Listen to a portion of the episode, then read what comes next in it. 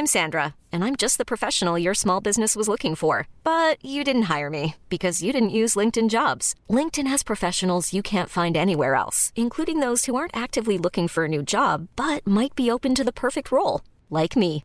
In a given month, over 70% of LinkedIn users don't visit other leading job sites. So if you're not looking on LinkedIn, you'll miss out on great candidates like Sandra. Start hiring professionals like a professional. Post your free job on linkedin.com/achieve today.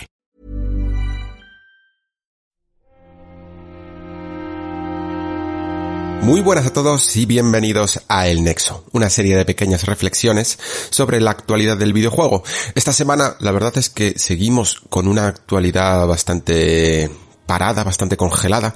Sí que van saliendo de vez en cuando algunas noticias aquí y allá, pero la verdad es que tampoco me parecen eh, muy relevantes o por lo menos para mí como muy estimulantes para comentarlas en profundidad. Ya sabéis que aquí en el Nexo pues mm, solemos tratar todos los temas con un poquito más de profundidad y por lo tanto pues quedarme sencillamente en algunos titulares o algunas cosillas así me cuesta un poco más, eh, sinceramente, porque me gusta más desgranar eh, cada uno de los asuntos. Y la verdad es que quizás más allá de ese tema de, de cómo un grupo de Reddit ha conseguido mm, destruir los pilares fundamentales del valor bursátil en bolsa en Wall Street con esa manera de manipular los eh, las acciones en en GameStop y, y, además es un trabajo analítico que prefiero dejárselo a otros, la verdad, que, cubrirlo aquí en el Nexo.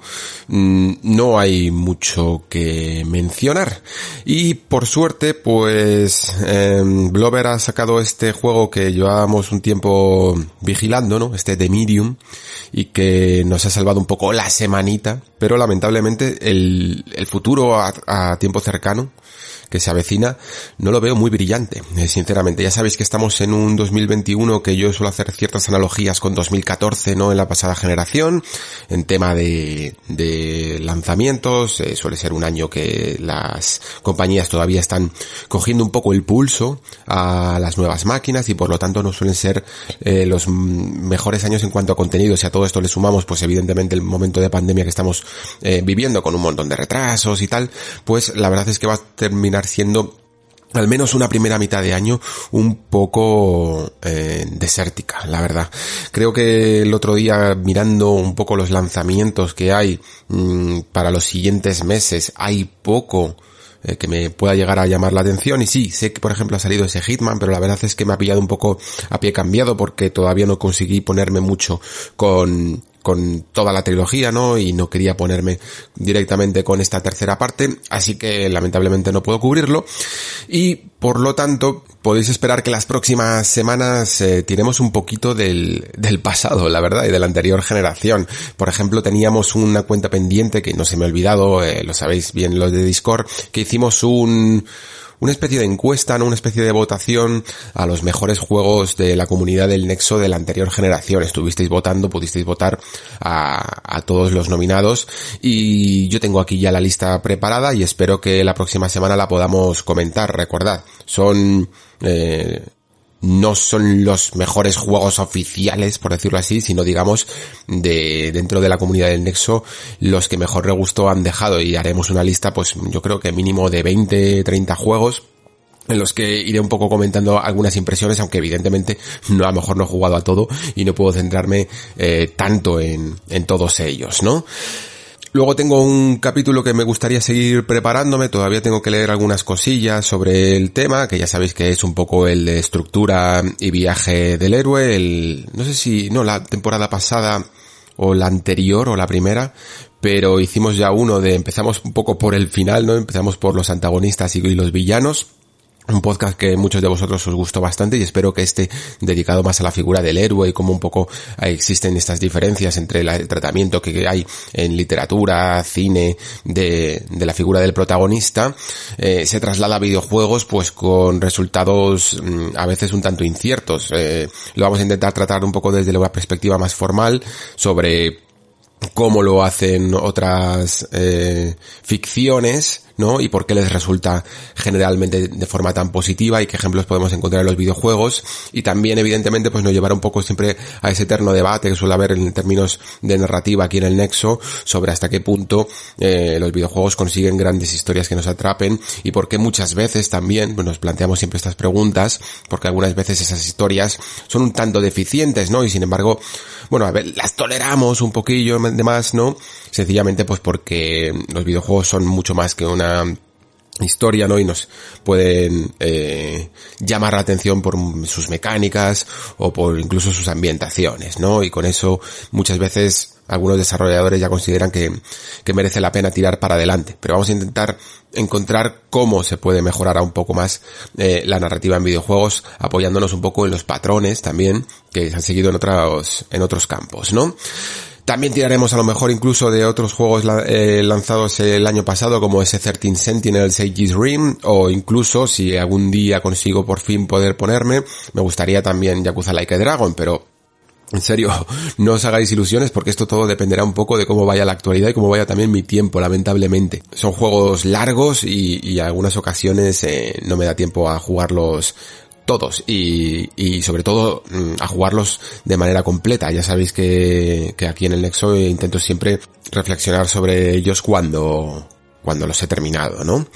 Y eso es un poco lo que, lo que podremos, lo que podréis esperar para, para el futuro, eh, y luego también para el presente, por supuesto, pues este de Medium, en el que vamos a hablar ahora, y el que le acompaña un juego, una supongo una nueva idea, aunque tampoco estaba muy planificada, sencillamente pues a, eh, raíz un poco del estreno y del anuncio más en profundidad de ese Resident Evil 8, Resident Evil Village, mmm, me ha dado un poco por visitar anteriores Resident Evil, volví a jugar a Resident Evil 7, lo que pasa es que bueno, he hablado ya mucho quizá de Resident Evil 7, pero me dio también ganas de jugar otra vez a Resident Evil 4 después de muchísimos, muchísimos años porque lo jugué a lo mejor no de lanzamiento pero, pero muy cercano a él, eso sí en PlayStation 2, la verdad, no tuve la, oportunidad de jugar en GameCube. Y, y desde entonces no lo había vuelto a rejugar. Y, y, ha sido una experiencia bastante interesante de la que me gustaría comentaros un poco para ver también si os interesa eh, juegos un poco más clásicos, eh, algunos clásicos del, de la historia de los videojuegos. Y también evidentemente pues aprovechar que ese rumor casi confirmado de un futuro remake de Resident Evil 4 está en el aire para tratar esta obra un poco en clave de remake, es decir, en, base a lo que podría cambiar, lo que podría mejorar o lo que podría eh, seguir vigente, ¿no? De, de, la obra clásica en un futuro remake tal y cual, tal y como lo hizo, por ejemplo, Resident Evil 2 con Resident Evil 2 Remake, ¿no? Un poco ese ejercicio, ver qué cosillas han quedado anticuadas, qué cosillas merecen un cambio, qué cosillas siguen siendo eh, muy interesantes y, y, analizarlo un poco en base a esta nueva oportunidad que he tenido para jugar, ¿no? Ese es el plato del día, esperemos que seguramente más corto, ya os digo que, que normalmente, pero espero que lo disfrutéis igualmente y vamos con ello.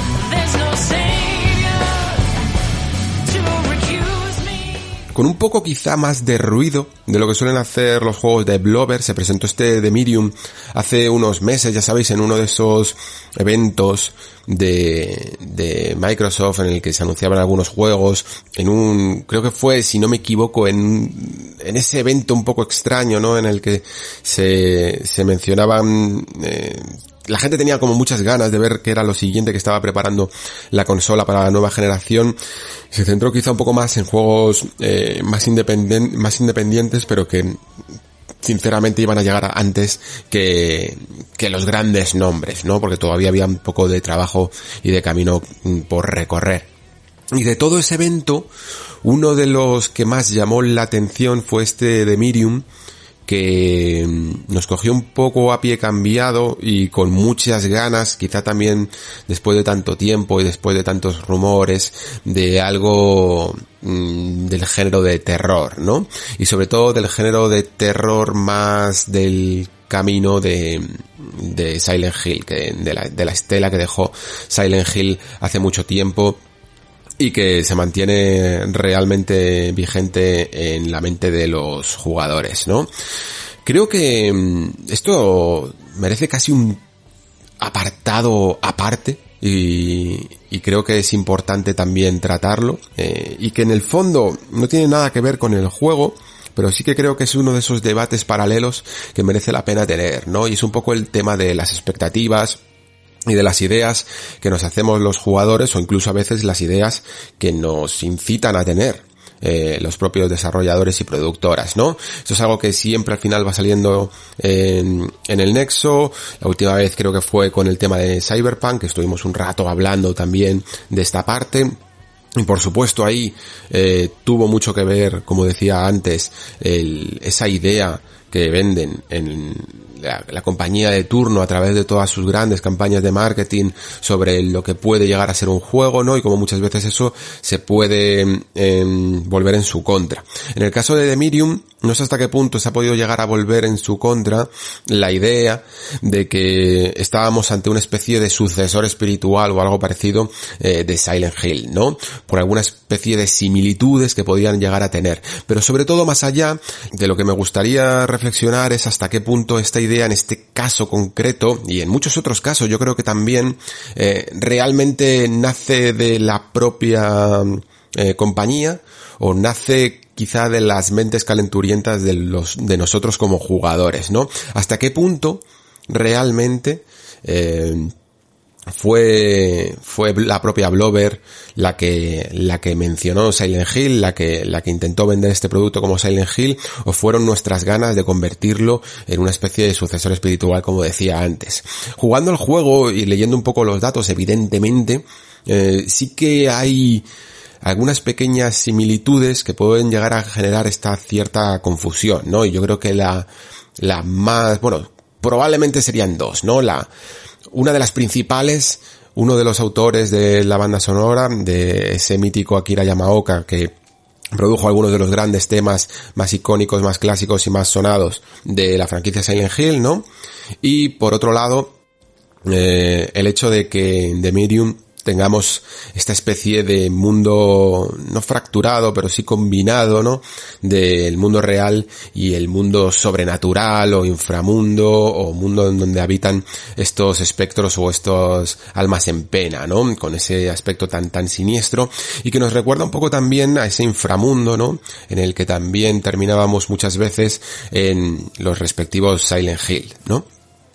Entonces, pues, entre esto e incluso algunas pequeñas, pues no sabía si llamarlas eh, homenajes, casualidades o puntos en común, ¿no? Que pueden llegar a tener la obra, porque jugando a The Medium puedes llegar a ver, pues, evidentemente que ese uso de una cámara a veces fijada, a veces siempre, pero siempre automática, ¿no? Incluso aunque no se quede sobre su propio eje, sino que te vaya acompañando, que puede recordar algunos planos de Silent Hill, hasta pequeños detalles incluso, ¿no? Como el hecho de llevar hasta la linternita en el bolsillo de, de delante de la chaqueta, ¿no?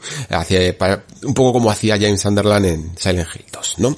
Al final sí que encontramos esos pequeños elementos en común para un juego que en el fondo no se parecen absolutamente nada, pero que como digo, en la mente del jugador se crea una cierta comparación que en, algunos casos, o que hasta cierto punto deberíamos de plantearnos si es o no evitable. Más que nada para eh, evitar después también esas expectativas desmesuradas que son las que nos hacen mm, creer que un juego es lo que no es, ¿no? Y entonces sentirnos decepcionados ante una situación completamente irreal.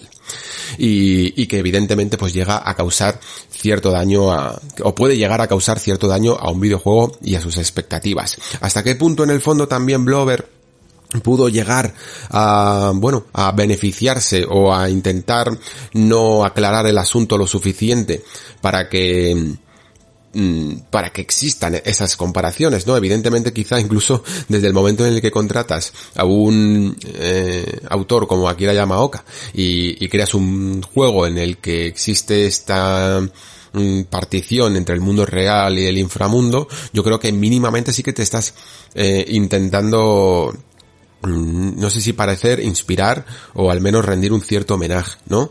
Eh, y te vienen de, de, alguna manera esa publicidad de las comparativas, te viene hasta cierto punto bien. Eso sí que creo que es verdad y que también hay que ser honestos, que no creo que Blover en el fondo animase ni ni fomentase de ninguna manera esas comparaciones. Sencillamente tampoco creo que las aclarara en plan de que su juego no era en absoluto un survival horror porque yo creo que aquí es donde ya nos podíamos poner un poco más en claro con el, con el contexto, con incluso con el género que, que supone The Medium, ¿no? A The Medium se le ha llamado un poco de todo y probablemente, probablemente, mmm, lo curioso no es que, que, que todos estén equivocados, sino que todos probablemente están en lo correcto, ¿no? The Medium se puede ver como un juego de terror, se puede ver como una aventura gráfica, se puede ver como un walking simulator, se puede ver como muchas cosas, sinceramente. Pero probablemente lo que es ese género acuñado de survival horror, de terror de supervivencia, ¿no? Si lo tradujéramos, mmm, no sería el más certero, porque aunque sí que puede tener ciertos elementos de terror, eh, no tiene elementos de supervivencia. Eh, incluso con esa capacidad que tiene el juego algunas veces de decidir cuándo puedes morir o cuándo no, eh, pero no dependen un poco de la gestión ni de la supervivencia eh, estricta del jugador. Es decir, no tienes ni siquiera mecánicas de armas, de gestión de munición, de recursos, ni de cosas que dependan tanto, tanto, tanto de tu habilidad como para llamarlo supervivencia, ¿no? Y por lo tanto, pues no cumple una de las partes de, ese género. Igual que los juegos que se le llaman ahora también de survival, ¿no? Que son estos juegos, pues tipo de Forest o bueno, herederos de Minecraft y cosas así, no se les llama survival horror porque no tienen por qué tener terror, ¿no? Se les llama directamente survival. Porque sí que tienen esa parte de supervivencia, ¿no? Entonces, en esta en estos tiempos convulsos en los que nos enfrentamos de géneros completamente hibridados entre sí, pues podríamos llamarlo casi una aventura de terror, sencillamente, y no, y dejarnos un poco de líos. Ni siquiera la llamaría incluso eh, aventura gráfica, porque a lo mejor aventura, y mucho menos point and click, hay gente que todavía confunde estos términos, point and click, pues directamente eh, su propia término lo dice, ¿no? Es apuntar y clicar de un tipo de género de aventura gráfica que se utilizaba un ratón para y un icono para apuntar sobre el escenario y buscar ciertas pistas, ¿no?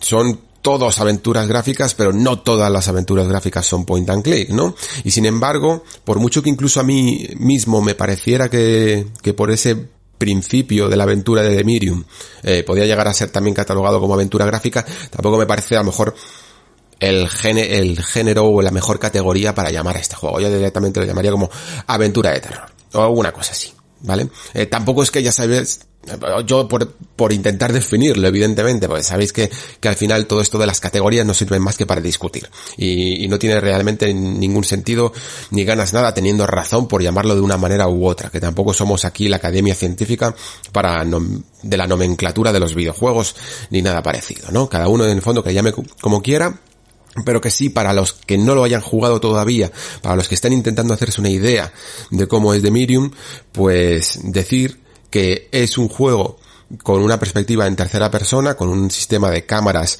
eh, algunas veces fijas, algunas veces que te siguen, pero que en ningún momento puedes manipular tú, que tiene algunos elementos eh, de, de puzzles, de incluso de mm, pequeñas secuencias de acción muy, muy, muy, muy muy sutiles y también incluso de sigilo también también muy muy sutiles y que se centra sobre todo en el componente narrativo y en el componente exploratorio, ¿vale?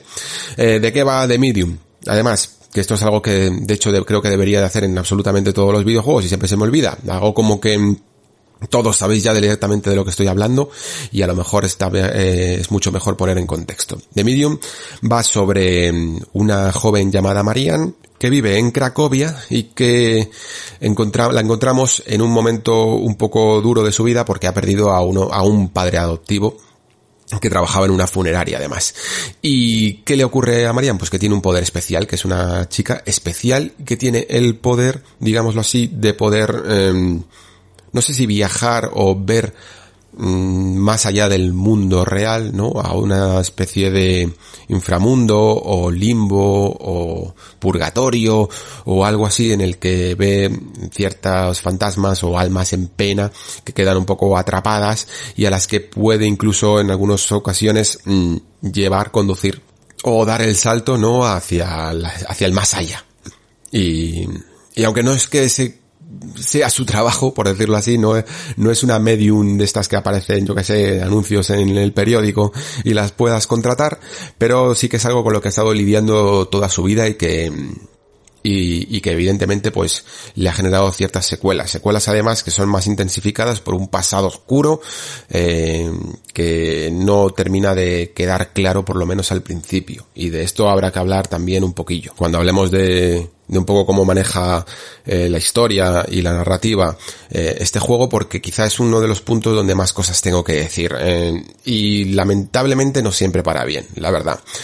The Medium es un juego que en general es, es, vistoso, por decirlo así. Blover es una compañía curiosa. Creo que también es... Mm, hay, que hablar un poquillo de, de, de Blover Team, porque si ha ido, ha ido su, sobreviviendo, la verdad, Mm, bastante regularmente, quizá gracias sobre todo a una buena gestión de sus proyectos en cuanto a lo que eran capaces de manejar, ¿no? Esto es algo que le pasa a muchas compañías que a lo mejor pecando demasiado de ambición muchas veces se lo juegan todo una carta, mientras que Blover se les notaba que mínimamente siempre iban sobre seguro. Lo hicieron un poco con The Observer al principio. The Observer, por, por cierto, es el único de todos estos juegos que no he jugado.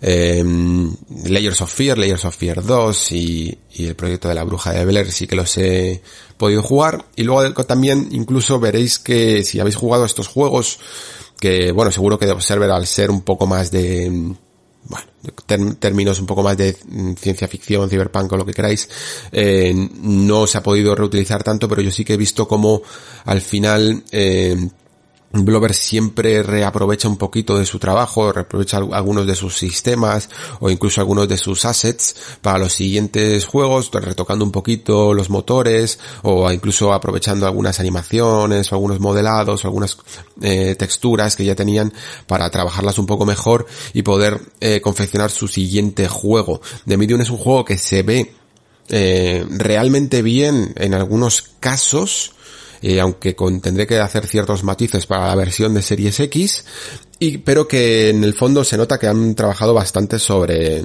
el trabajo ya realizado. Eh. Yo he notado algunas eh, texturas o incluso zonas de los bosques por los que pasamos eh, a lo largo de la aventura, o incluso ese perro que se parece muchísimo al de el proyecto de la bruja de Blair, eh, ciertos momentos de, de, de, casas derruidas y cosillas así que me han recordado mucho, mucho a, a materiales y, y modelos que he llegado a ver ya, incluso animaciones en anteriores juegos, ¿no? Entonces, en el fondo no me importa, ¿eh? De hecho, creo que alguna vez lo comenté que incluso esto hasta Capcom en algunos momentos se ha lanzado ahí un órdago de poner eh, objetos tal cual eran en un Resident Evil 7 para el remake de Resident Evil 8. Y sinceramente, de verdad, no me importa. Esto es como si, yo que sé, como si una película está rodada en Manhattan y viene otra y roda también en Manhattan. Pues en Manhattan.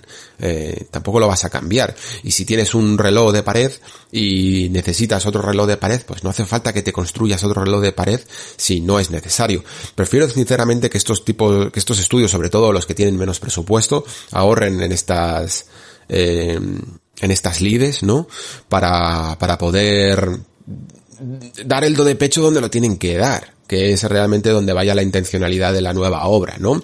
En el caso de The Medium, de hecho, se nota mucho, sobre todo en el lado más eh, de, de la trama. Blover era una compañía que a mí personalmente me dejaba un poco decepcionado siempre en estos términos, porque todas sus historias eran demasiado abiertas a interpretaciones y, y que en el fondo llamarlas así en el fondo yo diría que es casi hasta una excusa de una mala escritura o de una escritura poco centrada, cuanto menos. Si tachad lo de mala escritura por llamarla sencillamente escritura poco centrada.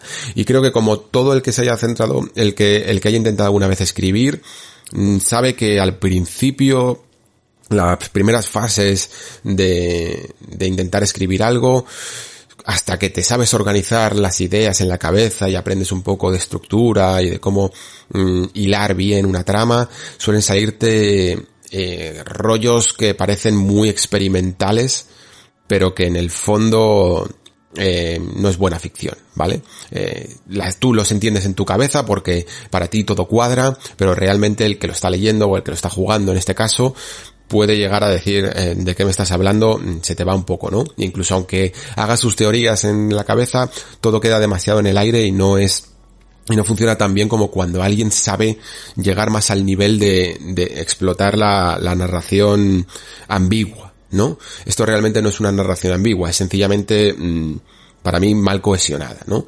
Los juegos de Layers of Fear, sobre todo, eh, y un poco la, pero el proyecto de la Bruja de es que es un poco así, la, la propia franquicia, pero sobre todo Layers of Fear, son juegos muy ambiguos, tirando mucho al surrealismo y se apoyan un poco en eso pues para construir una, eh, una narrativa que a mí por lo menos no me convencía, eh, sinceramente.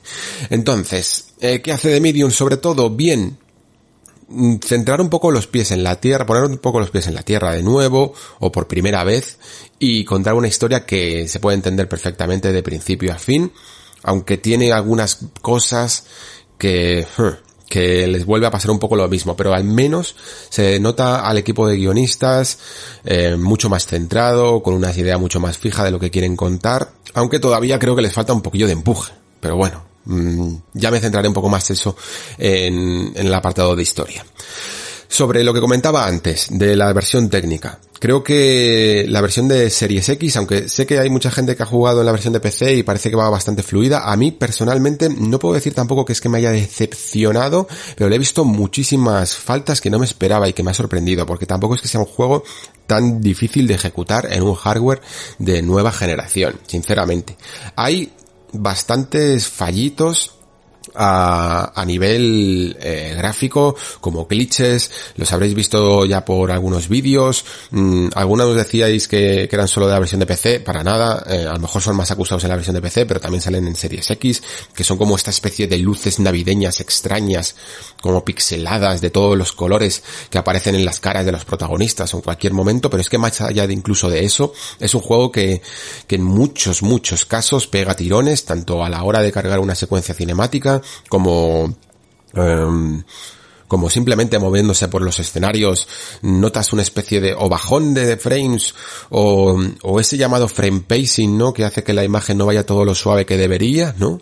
Y, y, que sinceramente queda mal. Incluso a mí me sorprendió que el juego directamente no fuera a 60 frames por segundo, porque vale, sí, tenemos esta cosa de que el juego en algunos momentos eh, tiene esta partición del mundo, ¿no? Y tiene como que renderizar dos mundos a la vez.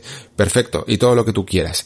Pero mm, si lo puede mover un PC, que tampoco creo que sea muy, eh, muy potente, eh, sus requisitos mmm, técnicos para moverlo a 60 frames por segundo, creo que perfectamente también lo podría hacer Series X, sobre todo a las resoluciones dinámicas a las que se mueve este juego, que en muchas ocasiones eh, son sub 1080, ¿vale? Es decir, no estamos hablando de que es que el juego se mantiene de manera nativa a 4K o, al, o incluso a 1440p. Estamos hablando de un de una resolución bastante baja y de un juego que en el fondo no está moviendo nada eh, que le impida poder llevarlo un poco de manera más suave, incluso como digo, a los 60 frames. Sí, está esa, esa parte del, del mundo partido, pero también tengamos en cuenta que son escenarios en muchos, muchos casos bastante cerrados y en muchos, muchos casos, bueno, y en siempre con una iluminación completamente mapeada que no requiere de ningún dinamismo en su,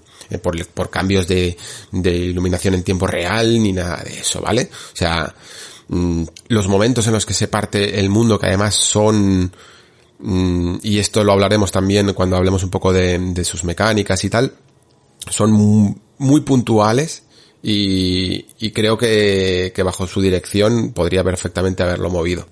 Aún así, y hay que ser justos. El juego se ve francamente bien, en algunos momentos yo creo que roza incluso el fotorrealismo, ¿no? Me gustó muchísimo la parte del, del prólogo, porque era como un escenario mucho más eh, tradicional, ¿no? Más del mundo real todavía que, que ese hotel Niva en el que luego nos eh, meteremos para bueno, pues para descubrir un poco más sobre esta trama eh, que se desarrolla enteramente en este hotel. Pero en ese primer contacto en el apartamento de Jack, de ese padre adoptivo que, que, ha fallecido, la verdad es que el primer contacto, digámoslo así, con el juego es muy bueno con, con un, con algo que por ejemplo ya empecé a ver en, juegos como Until Dawn, y es que estos tipos de juegos más lineales, que tienen cámaras fijas, que no tienen que renderizar todo el entorno a tu alrededor porque el director decide lo que se ve y lo que no se ve, y que evidentemente, como decía antes, tienen eh, una, una iluminación renderizada y por lo tanto no tienen que mm, consumir recursos en actualizarla, pueden llegar a un, a unas composiciones y a un fotorrealismo que a mí sinceramente me llama muchísimo la atención. Y al igual que en Until Dawn en su momento cuando lo jugué, pensé, madre mía, lo que se podría hacer en el género de un survival horror clásico con cámaras fijas en la actualidad, eh, porque sinceramente es algo que es poco explotado y que puede sacarle mucho partido a la potencia gráfica de las máquinas, eh, tanto de las anteriores como de esta, para para mostrar eh, hasta qué punto puedes eh, realizar un escenario hiperrealista si no consumes tantos recursos como un juego AAA, ¿no? Y me, me llamó mucho la atención. El juego tiene aún así mm, escenarios, digamos, mejor construidos y peor construidos. Hay algunos escenarios boscosos que están bastante bien. Hay algunos eh, momentos eh, dentro de este hotel que también están eh, muy bien cuidados. La dirección artística en general es muy buena. La dirección artística del inframundo es bastante original, creo que está basado en, en el trabajo de, de diseño de un actor, de un actor, de un eh, pintor polaco, pero, o de un ilustrador polaco, pero no me atrevería ni, ni siquiera aunque lo tuviera delante a, a decir el nombre, ¿no? Porque probablemente lo pronunciara mal. Eh, tampoco es que sea como conocido mundialmente, pero eh, al menos su, trabajo sí que es como muy notorio y distintivo, ¿no? Y la verdad es que creo que el juego hace, aprovecha muy bien eh, esto. Yo creo que casi todos los, fijaos que es algo que se repite mucho en el terror, ¿no? El, hecho de coger a un ilustrador eh, que tenga una visión como muy retorcida, ¿no? Y muy única y muy personal cada vez que quieres eh, plasmar un inframundo, por decirlo así. Evidentemente conoceréis a, a por, por el trabajo que hizo en Alien, pero a lo mejor muchos de vosotros los más viejunos también lo conocéis por otro, por un videojuego llamado Dark Seed, ¿no? Que también utilizaba eh, ese estilo tan particular del autor para, para su propio inframundo en estos Dark Seed y Dark Seed 2 que eran como unas aventuras gráficas de terror de los 90, ¿no? Es algo que se suele hacer bastante. Y la verdad es que The Medium pues saca bastante, bastante buen partido de, de ello. Vamos si queréis a la parte más mecánica, la parte de juego, cómo se juega The Medium y qué hace bien, qué hace menos bien. En general, creo que es difícil, que era tan difícil catalogar en, antes en cuestión de género a, a The Medium porque es un título antisistémico, por decirlo así, no antisistema, eh, antisistémico. ¿Qué me ¿A qué me refiero con esto?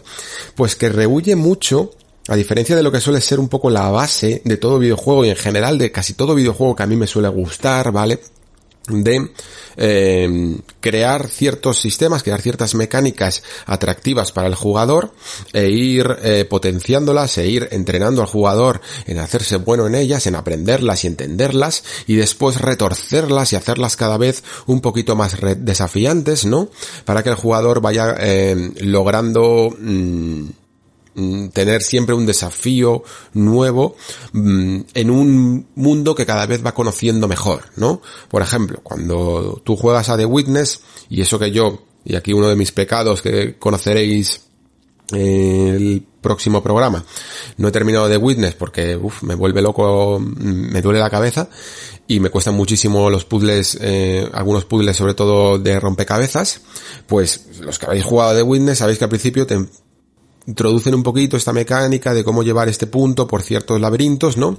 Y cada vez pues va retorciendo un poco más y un poco más y un poco más ese tipo de, de sistema, ¿no? Si jugáis un hack and slash os van a introducir primero unos enemigos para que vayáis jugando con eh, cosas básicas y luego os van a introducir enemigos que a lo mejor tienen un componente eh, que intenta contrarrestar los típicos ataques que hacías antes para que aprendas mejores combinaciones y cosillas así, ¿no? Ori, por ejemplo, que es un juego que me gusta mucho poner eh, siempre de ejemplo porque creo que es perfecto en esto, en cómo mostrar un poder nuevo, cómo habituarte a utilizar un poder nuevo, cómo después eh, ponerte en escenarios en los que exprimas al máximo ese poder con toda la creatividad que se les ha ocurrido a los desarrolladores y luego te ponen un escenario final en el que tienes que eh, hacer como ese examen final de que te sale todo a la primera, ¿no? Eh, es como digo un gran ejemplo de cómo hacer estos juegos mecánicos de, de progresión, ¿no? De presentarte una, una mecánica y llevarla hasta el final. The Medium parece rechazar todo esto, como decía antes. Eh, es un juego que en este momento puedes estar sencillamente mm, explorando un escenario para casi como si como esas aventuras point and click de los 90 eh, que le llamábamos pixel hunting, ¿no? Porque tenías que buscar un puntito muy, muy pequeño, un píxel en la pantalla que era un objeto en cuestión para poder cogerlo, ¿no? O para poder interactuar con él, pues en algunos casos de Medium y sobre todo al principio me, ocurrió, y al parecer no soy el único al que le ha ocurrido, eh, eh, que no encontraba el maldito pin del principio, ¿vale? Sencillamente porque había que hacer algo que el juego ni siquiera me había, de hecho, presentado todavía, o no lo había presentado muy bien, que es la forma de explorar con la cámara en una especie de modo en primera persona, en el que tenías que hacer un barrido hacia abajo y, y explorar con una habilidad que tienes especial para, para detectar objetos o sentir objetos o alguna cosilla así, ¿no? Y si no lo hacías, pues no encontrabas el maldito pin. Eh, esto a lo largo de la aventura, como se usa tan poco, como no es un juego, como decía antes, de mecánicas progresivas que te entrene para, para utilizar esto, sino que lo usa de Pascuas a Ramos, ¿qué ocurre? Pues que a lo mejor te lo pide, no te pide utilizar esta habilidad de sentir los objetos en tres horas y cuando después tienes que abrir un cajón, porque hay un objeto dentro, pues no se te ocurre pulsar ese botón, ¿no? Y ese cajón no se puede abrir si no sientes primero ese objeto. Aunque veas el pomo y pases el, el, puntero por el pomo, no aparece objeto. Es una de esas trampas que hace el juego constantemente y que a mí a veces me sacaban un poco de quicio, la verdad. Y como esto, eh, pues ocurre un poco todo en el juego, ¿no? Que a, digamos que a gusto del director, van apareciendo y desapareciendo ciertas mecánicas. Em, como decía antes, empiezas un poco con exploración. Después, pues a lo mejor sencillamente es em, jugar con este poder que tenemos de, de cambiar entre mundos. En otras ocasiones, pues es solo en el mundo real. En otras es solo en el mundo del inframundo. En otras es mm, escapar de, de, un ente. En otras es eh, hacer unas, unas fases muy simplonas, pero simplonas nivel Final Fantasy XV, ¿vale? De sigilo. en otras es sencillamente andar. Eh, un poco casi herencia de, los, de, de, esa parte de Blover de Walking Simulator que también era eh, Layers of Fear, Layers of Fear 2, ¿no? O incluso Blair Witch Project. Y, y así el juego pues va como picoteando entre todas las cosas que le apetece hacer, pero nunca parece que tenga un plan detrás, ¿no?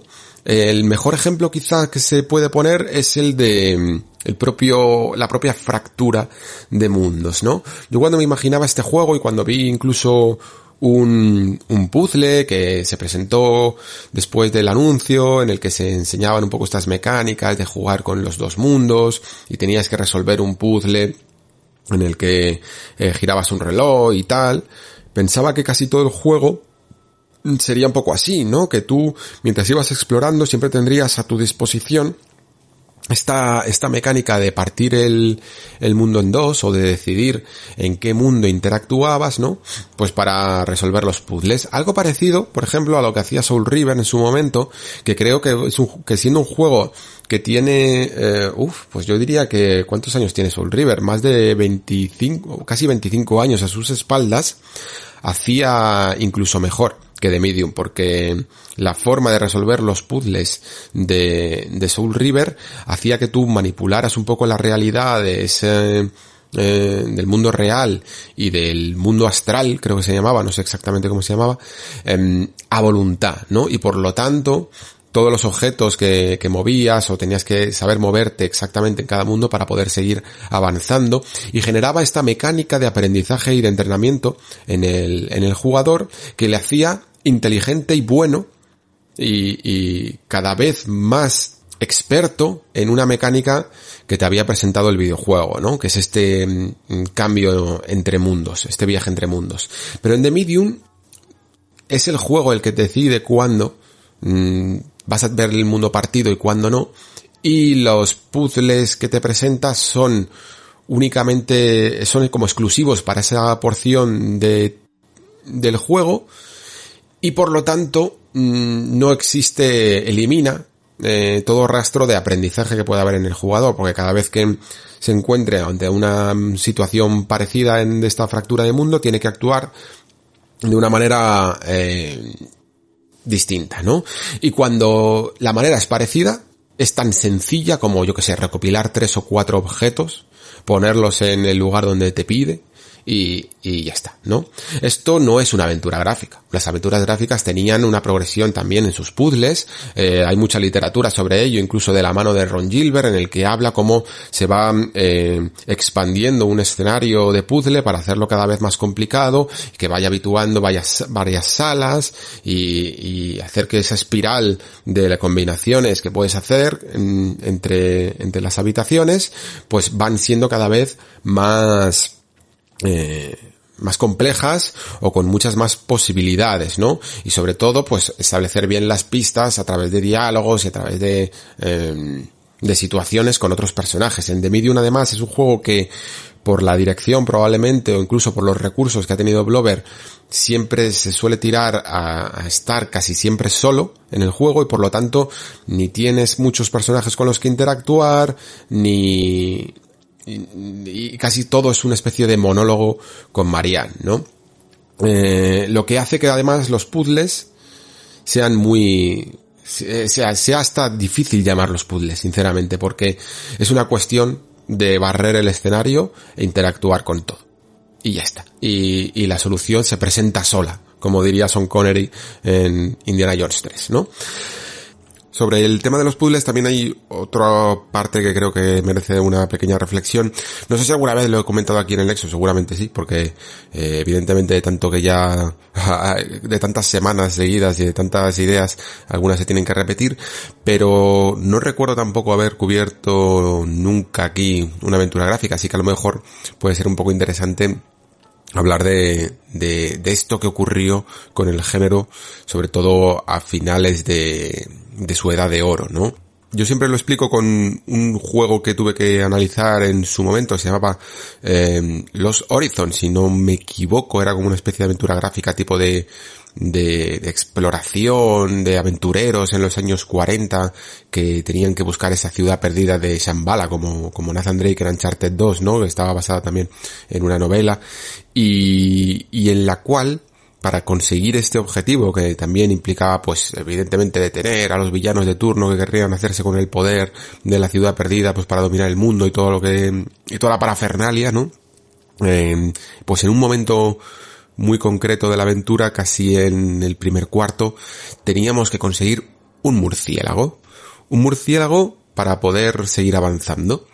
Y esto era, es algo que ocurre en muchísimas aventuras gráficas que te exigen ciertos objetivos que están completamente desvinculadas de la narrativa de, de la propia, de la propia historia, vaya, del, del videojuego para completar el puzzle. Y es algo que siempre me ha sacado muchísimo, eh, como alguien que ha jugado a muchas aventuras gráficas, eh, al final de alguna manera he conseguido como desarrollar una cierta sensibilidad a aquellos videojuegos que son capaces o que eran capaces de cohesionar bien sus puzzles con su historia, ¿no? Y sobre todo, pues he generado cierta aberración a aquellos que no, a aquellos que te piden eh, capturar un murciélago para poder salvar el mundo, ¿no? Y todo este tipo de, de incoherencias que me pregunto yo, si tienes todas las posibilidades creativas a tu favor para poder eh, contar una historia, ¿por qué decides algo tan banal y algo tan ya, no solo por su insustancialidad, sino por su poca relación que tiene eh, con la historia que quieres contar y no aprovechas esos momentos, ¿no? Pues para eh, desarrollar mejor a tu personaje, para ampliar un poco la información sobre la ciudad perdida de Zambala o contarnos algo sobre el villano, contarnos algo sobre eh, el, un personaje secundario o sobre el pasado del protagonista o cualquier cosa así, ¿no? Que creo que sería más interesante y sobre todo le daría mucho más empaque a la aventura. Eh, esto fue una de esas cosas que en su momento se consideraron como la muerte de las aventuras gráficas. Hubo como un eh, un post en un blog muy famoso que se llamó así un poco la, muerte de las aventuras gráficas. Esto recuerdo además de hecho que en uno de los programas del podcast eh, Point and Click Podcast del amigo Sergio Vintage eh, trajo a un invitado que hablando de Gabriel Knight 3, por cierto, una de las aventuras gráficas que más me gustan de la historia, una de mis sagas favoritas, eh, lo explicaba mucho mejor de lo que lo voy a explicar yo aquí, por si tenéis curiosidad, pero bueno, eh, yo voy a hacer un pequeño resumen, ¿no? En este post tan famoso se hablaba sobre un puzzle que había en Gabriel Knight 3 que partía un poco de esta misma base, ¿no? Que, que, era bastante terrible.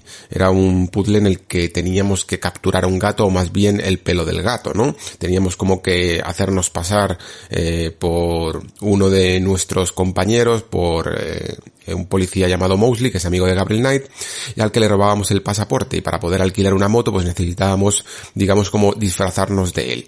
Y la cuestión es que para ello, pues no se les ocurría otra cosa que mm, eh, intentar conseguir pelo de gato a través de plantar una especie de celo con sirope en un hueco de una puerta para que el gato dejara ahí un trozo de pelo y poder fabricarse un bigote. Y lo más gracioso de todo es que además este bigote eh, no, no lo tenía la persona con la que la teníamos, nos teníamos que disfrazar, sino que lo teníamos que pintar también en la foto del pasaporte. Eh, como veis, un completo despropósito para lo que curiosamente e irónicamente era un juego de los que sin duda de toda la historia de las aventuras gráficas, mejor he visto el ejercicio de cohesionar narrativa con puzzles.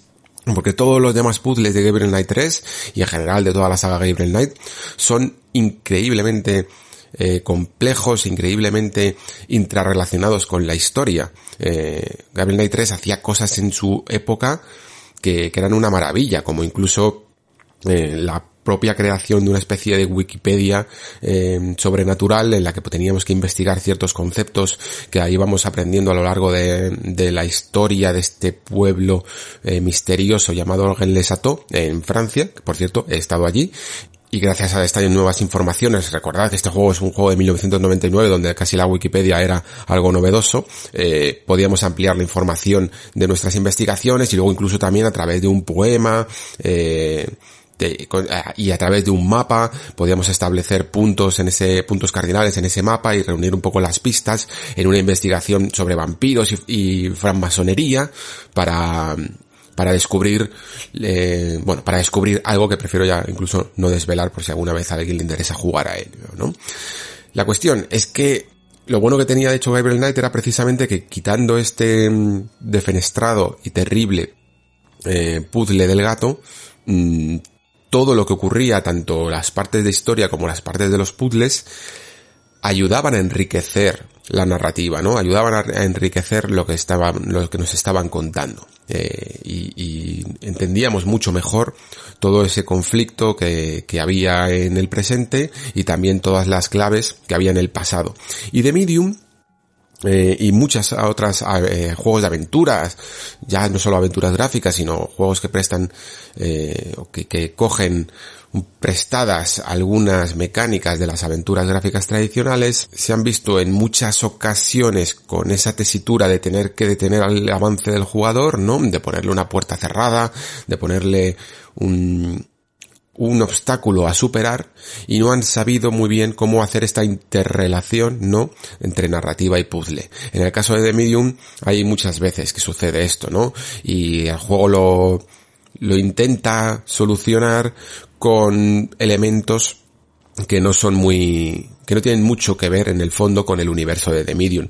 Pues simplemente el, el acto de intentar conseguir un, unas cizallas, ¿no? Para poder romper unas cadenas o reunir varios trozos de algo para poder em, componer una partitura o reunir, em, no sé, unas mariposas o cualquier cosa que, que viniera a cuento, ¿no? De, para que hiciéramos un poco de exploración en el escenario, fuéramos un poco de aquí para allá y, y luego entonces ya se nos contaba la siguiente parte de la historia.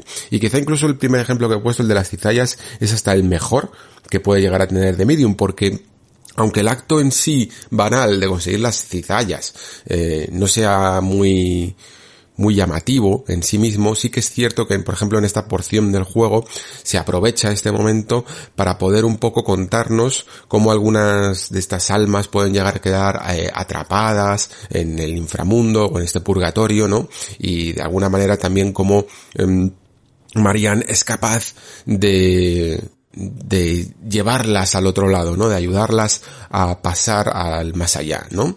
Creo que es de hecho algo que es lo que tenía que haber hecho durante casi toda la aventura, que mientras que a la vez que estamos resolviendo ese pequeño puzzle o encontrando esos pequeños objetos para poder seguir avanzando, se nos siguieran dando pistas sobre el pasado de Marianne, sobre la capacidad que tiene, o sobre sus dudas, sobre eh, personajes que habitan este mundo, sobre las reglas que lo rigen, o cualquier información, por pequeña que fuera, que ayudara a construir mejor este world building, ¿no?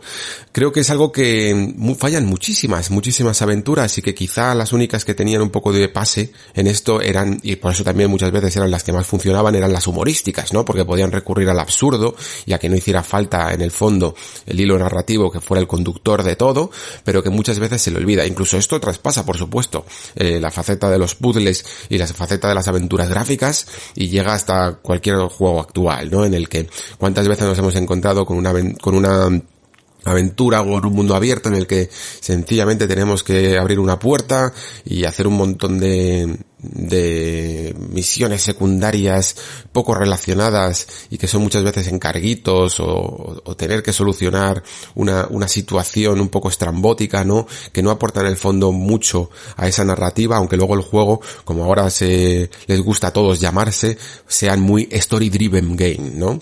Story driven game significa que el juego está conducido literalmente, ¿no? Por la narrativa y por lo tanto todo en él cada uno de sus puzzles, cada una de sus mecánicas y cada una de sus situaciones tiene que aportar a esa narrativa. Es algo que cada vez me fijo más un poco con ese ojo clínico en todo lo que juego y cada vez me sorprende más por qué no se aprovecha, ¿no? Por qué se toman estas decisiones un poco a veces aleatorias en las que se prefiere o al menos se opta a tirar por un camino un tanto más fácil o un recurso un tanto más manido que aprovechar todo ese tiempo en pantalla que tienes para mm, hacer que, para cautivar más al jugador en este mundo tan original que has creado, porque no hay duda de que el universo que crea de Medium es muy muy interesante y yo creo que cualquiera que juegue, cualquiera que ya haya terminado la aventura, pensará que se podía contar mucho más, ¿no? Y que se podía expandir mucho más estas, estas reglas y estos funcionamientos que existen en este universo, ¿no? Entonces, tenemos una exploración muy muy sencilla, pero sí que es cierto que en los momentos que se parte ese, ese mundo, pues son quizá los más interesantes, e incluso ese juego que hay entre estar atrapado en un mundo o atrapado en el otro, pero casi todo es más un ejercicio visual, ¿no? Y, y que tira mucho de querer saber un poco más de la historia que por el placer de jugar.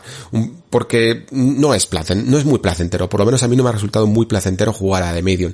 Por todo lo que he comentado y también quizá porque las animaciones de Marianne son a veces un tanto ortopédicas y aunque puedes incluso correr por el escenario, tampoco es que eh, le vayas a acusar de que es que Marian va siempre andando y, es un poco lento, pero el ritmo del juego sí que es lento. Eh, crea un ritmo a veces en el que tú sabes lo que tienes que hacer, pero no puedes hacerlo al ritmo que te gustaría porque el personaje mm, va demasiado lento o o, tarda en llegar a las cosas, o tarda en darse la vuelta, o se choca un poco con, con, con las paredes y, y, con animaciones un poquito toscas, ¿no? Y, y, lo hace no tan placentero como te gustaría. Esto es algo, y me cuesta hacer esta crítica porque supongo que habría una manera de solventarlo, pero no se me ocurre muy bien cómo, pero esto es algo propio un poco de estos juegos con cámaras fijas o con, ejes fijos o con cámaras que te van siguiendo automáticamente y que no puedes manipular tú. Y también probablemente la razón por la que este tipo de cámaras se han abandonado en la actualidad. Por mucho que tengamos un recuerdo mm, súper romántico de, de los primeros Resident Evil, de Silent Hill e incluso salen algunas obras actuales, eh, sobre todo centradas también en terror, con estos ángulos, porque sí que es verdad que favorecen mucho el, eh, la atmósfera, ¿no? Sí que es cierto que es un sistema de movimiento de personaje que siempre deja al jugador un tanto frustrado. Eh, y que además limita muchísimo las posibilidades de interactuar con los entornos o de explorar los entornos incluso en el, en el propio concepto de avatarización, de cómo te sientes como un personaje, tiene hasta menos sensación de pertenencia a este mundo que la propia cámara al hombro en tercera persona, por decirlo así. Es decir, si lo más inmersivo, entre comillas, ya sabéis que no me gusta tampoco mucho este término, pero digamos que lo más inmersivo es la primera persona, luego estaría la clásica tercera persona y luego estaría esta. Em, no logra meterte tanto en los escenarios como sí que crear en algunas ocasiones ciertos planacos geniales más cinematográficos, ¿no?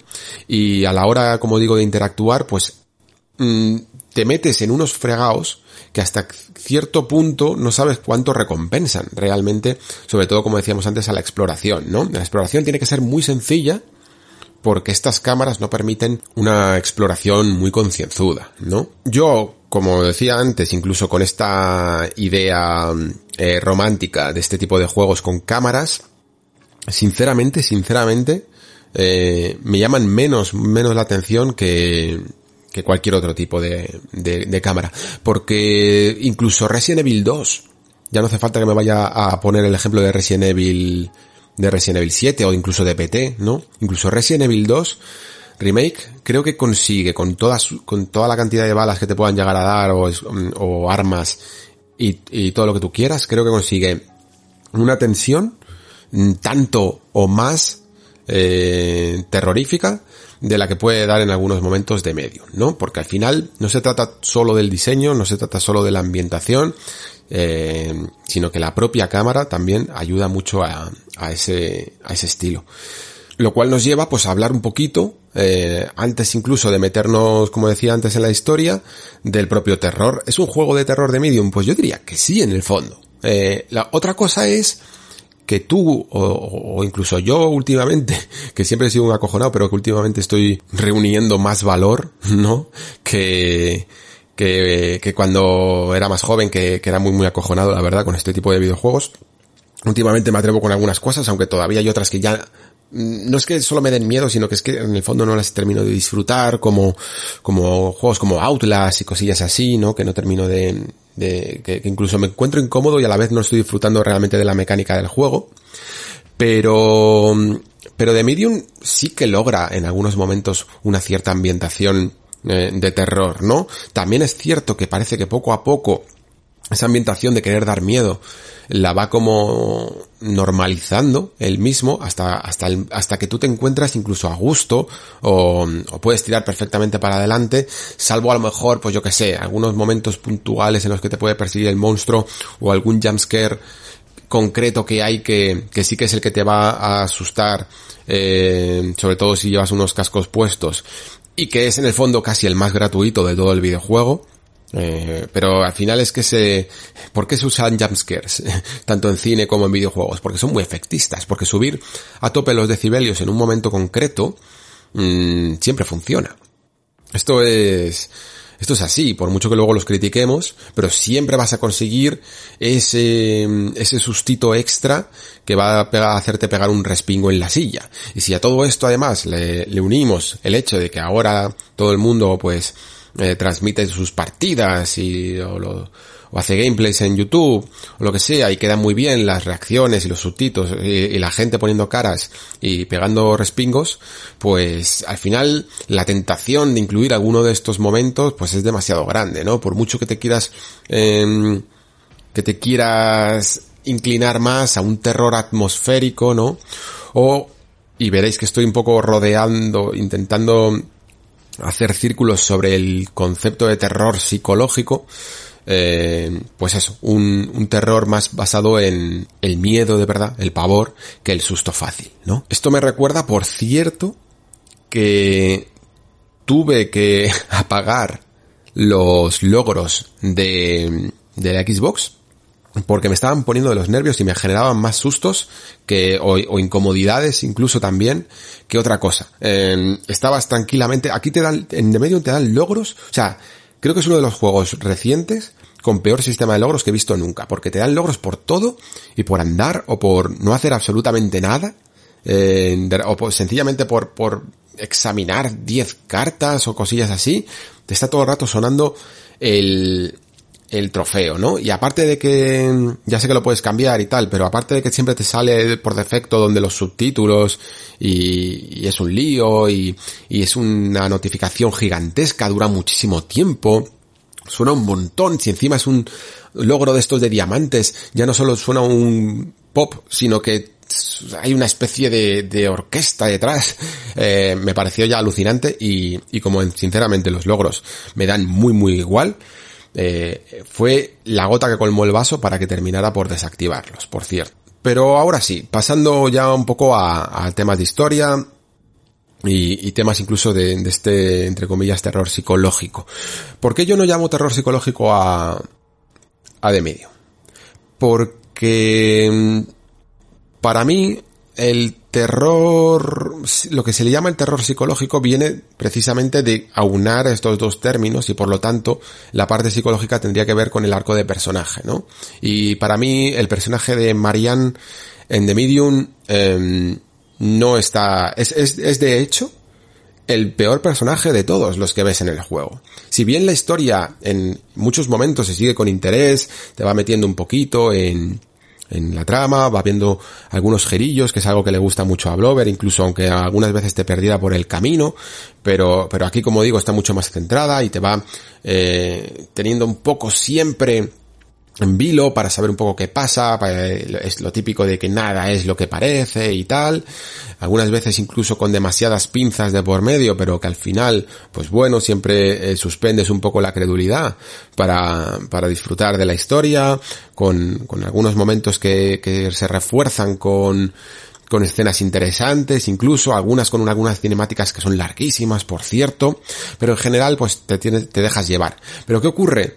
Que no lo puedo llamar terror psicológico porque no veo ni tanto a, a Mariana afectada por lo que está ocurriendo, ni que realmente lo que está ocurriendo le esté sup suponiendo un, un impacto en su propia psicología.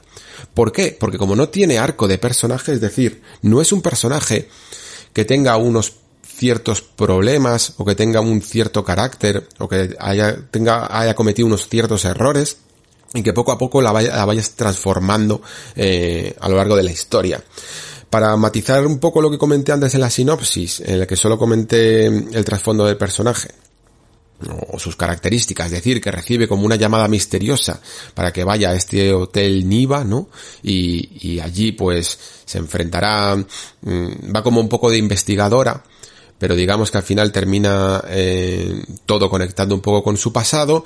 ¿Y qué hace el juego? Pues la clásica... Eh, no amnesia, por decirlo así, aunque sí, pero sí de haber perdido absolutamente todos los recuerdos, que es la clásica treta del guionista, ¿no? Para que todo mínimamente te pueda sorprender cuando dé un giro de guion. Y sinceramente es muy trillado y, y por qué no me gustan las amnesias ni, ni los momentos traumáticos de no haber, de no recordar nada y todo esto, porque eliminas la capacidad que tiene el personaje de crecer o de cambiar y de transformarse. Al ser un personaje amnésico que no recuerda nada, no tiene pasado, no tiene personalidad casi, y no puede verse afectado por los cambios en la trama. Sencillamente se queda con la sorpresa y lo conviertes en una especie de mm, personaje detective, investigador, que en los videojuegos se utiliza mucho porque es como una especie de canalizador del jugador que tampoco sabe nada para eh, ir descubriendo una historia. Y bajo ese pretexto, evidentemente funciona, porque es como cualquier otro juego que de, de, mínima investigación en el que te vas, vas descubriendo poco a poco una historia, pero como desarrollo de personajes, eh, sinceramente no, no funciona. Como desarrollo sobre todo del personaje principal que es Marianne. Curiosamente, los personajes secundarios funcionan muchísimo mejor. ¿Por qué? Porque como no están tan privados de sus recuerdos, por decirlo así, eh, pues mmm, tienen una mayor transformación o tienen un, un, mejor desarrollo, cometen errores, sufren por ellos, eh, se redimen y cosillas así. Todo lo que le niegas un poco a tu personaje principal. Yo recuerdo una, sabéis que me gusta mucho este autor de fantasía llamado Brandon Sanderson, ¿no? Porque aparte de ser un buen escritor de fantasía, es un ser de luz que, que da muchísima, muchísima información sobre técnicas de escritura, hace sus eh, clases de la universidad de manera pública que puedes ver en su canal de YouTube, está todo el rato respondiendo preguntas. Y decía que una de las cosas que le ocurría a muchos escritores jóvenes, ¿no? Es que cometían el error de utilizar un personaje para descubrir a los que de verdad le interesaban. Y que, y que en general muchas veces cuando le presentaban historias le, se las devolvía a los alumnos diciendo ¿por qué no escribes este personaje secundario? que es del que estás contando un montón de cosas, en vez de este protagonista que simplemente es una ventana a tu mundo, ¿no? Y que estás dejando un poco como un lienzo en blanco. Y que era algo que, que un poco por, por defecto ocurre a todos los escritores novatos, ¿no? Que, que utilizamos a, al protagonista como cámara, como forma de ver ese mundo para luego centrarnos en esos personajes secundarios que son los que podemos, incluso, incluso porque no nos enamoramos tanto de ellos, son a los que más hacemos sufrir, a los que más hacemos cambiar y cosas así, ¿no? Y creo que es exactamente lo que ocurre con The Medium. Tenemos un personaje cámara que es Marianne, que hasta el último momento casi eh, no tiene un poco de acción real de, digamos, de tomar las riendas del asunto y decidir algo por sí misma, ¿no? Y luego tenemos a todos estos personajes que son lo que, los que realmente han movido la trama desde el principio. Y con algunos evidentemente con más responsabilidad que otros. Y por tanto, aunque como jugadores siempre vamos a seguir una cierta trama con interés que se vaya desvelando un poco ante nuestros ojos, pero tenéis que tener en cuenta, pues lo que muchas veces digo, ¿no? Que que en los videojuegos a veces se maltrata y se mal y se usa mal a los personajes, se les niega sus arcos de desarrollo en pos siempre de esa gran idea que has tenido con ese gran girito final y en el que te y, que estás siempre utilizando todas las tretas del mundo para ocultar eh, información y, y poder da, dar una especie de sorpresa final, ¿no? Mm, no sería mala idea si, si tu personaje fuera evolucionando y sufriendo por esa misma trama, por el camino. Pero aquí, entre la, digamos que la propia estructura del videojuego, que, que, que, es un juego muy solitario, ¿no? En el que tenemos muy pocos personajes en los que podamos interactuar por el camino, y esto es algo que, que evidentemente pasa con mucho desarrollo independiente. Al final, eh, lo he hablado muchas veces, las, las tramas eh, que incluyen desarrollo de personajes suelen necesitar evidentemente de personajes en pantalla y personajes en pantalla significa los modelos más difíciles de realizar. Casi todos los recursos más costosos suelen ser los recursos en, personajes humanos, sobre todo en animaciones que requieren muchas veces de motion capture, de, intentar transmitir emociones realistamente, eh, de forma realista en, sus animaciones faciales, algo que además, por ejemplo, de Medium intenta camuflar eh, de manera diegética con, con el hecho de que los personajes muertos, los fantasmas, lleven una especie de máscara que se pueden llegar a quitar, ¿no? Y, y, por lo tanto muchos juegos independientes eliminan a muchos personajes humanos de sus historias y tienen que buscarse las castañas, sacarse las castañas del fuego para poder hacer eh, historias humanas. Quizá el ejemplo más maravilloso que hay de, de cómo solventar estos problemas fue el que hizo con Home, en su momento que a través de un videojuego en el que absolutamente no ves ni un modelo humano, porque ni siquiera tú estás en primera persona, no tienes cara ni tienes forma, eh, y, no ves absolutamente a ningún miembro de la familia, ¿no? eh, de tu protagonista, pero sin embargo llegas a conocer a esas personas de una manera muy íntima. Eh, y además con uno de los conceptos que más suelo odiar en los videojuegos, eh, que es la recogida de documentos. Pero mm, Gone Home lo lleva a un nivel boyerístico, por decirlo así, que, que hace que te interese muchísimo todas las historias de esos personajes y de lo que les ocurrió a, a, esos miembros de la familia. En What Remains of Edith Finch ocurre un poco lo mismo, ¿no? Y que aquí no, no se consigue. Y además también introduciendo documentos que en muchas ocasiones eh, son muy... Mmm, ¿cómo decirlo? Muy anecdóticos, ¿no? Porque precisamente por el hecho de que puedas encontrártelos o no, pues no, no deja mucha información relevante y, llevan este, esa esencia de los clásicos Resident Evil o de los, bueno, de los clásicos y no los no tan clásicos, porque Resident Evil 7 tiene buena parte de ello también. De los y de los clásicos Silent Hill, de irte contando un poco a través de diarios algunas eh, piezas del puzzle, algunos detallitos narrativos, pero que sinceramente creo que el medio puede hacer muchísimo más. Y si lo haces con documentos, como digo, pues lo haces o intenta hacerlo de manera tan elegante como lo hacía Gonjo, ¿no? Por cierto, esto me recuerda, así ahora saliéndome un poco del guion, que yo hice como una especie de reflexión de Gone Home eh, para uno de los eh, abundantes proyectos de Pere que se le van ocurriendo y, que se lo mandé en audio hace un montón de tiempo. Y creo que al final no se publicó, así que voy a pedirle permiso por si lo puedo reutilizar aquí para el Nexo. Y lo mismo lo, lo, si lo tengo por ahí todavía guardado, lo, lo meto aquí en el programa por si queréis saber alguna pequeña reflexión sobre lo que hacía grande este videojuego. Vale, cerrado paréntesis, eh, terminar un poquito ya, yo creo, con, con The Medium, eh, con un, con una última reflexión que yo creo que me va a servir también a modo de conclusión del videojuego. Yo no sé si habéis visto que últimamente, eh, bueno, claro, es imposible no, no verlo.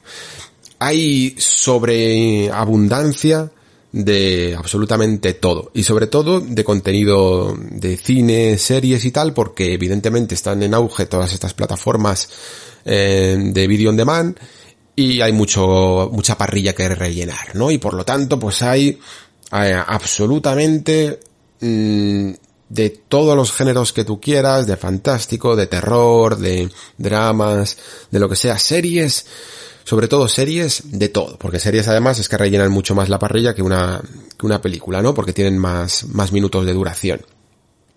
Y muchas de ellas son eh, entretenidas, pero digamos que tampoco son grandes obras, ya no obras maestras, pero, pero ni siquiera son muy notables, ¿no?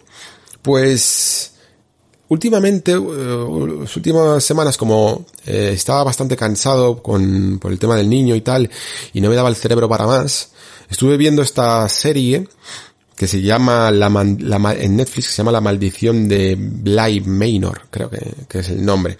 No confundir con La maldición de Hill House, que esa me parece bastante, bastante buena, por cierto pero precisamente porque aparte de utilizar el concepto de terror, mira, me viene está bien, porque aparte de, utilizar este concepto de casa encantada, terror de toda la vida y tal, se centra mucho en los arcos de los personajes, en el desarrollo de los personajes.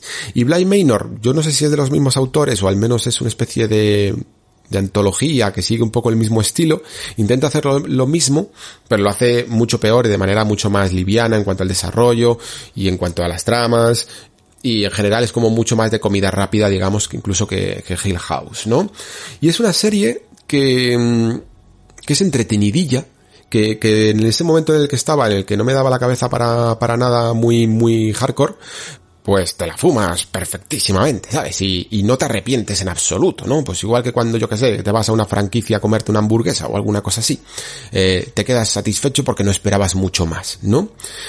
Creo que en el videojuego este concepto de, de ficción tipo Bly Manor todavía no estaba del todo instaurado, porque en general el jugador de videojuegos eh, siempre tiende como a buscar mucho una recomendación de algo muy bueno con muy buena calidad, porque en general eh, todo lo que se compra tiene un precio, digamos, elevadísimo eh, y por lo tanto mm, tienes que afinar muy bien el tiro, ¿no?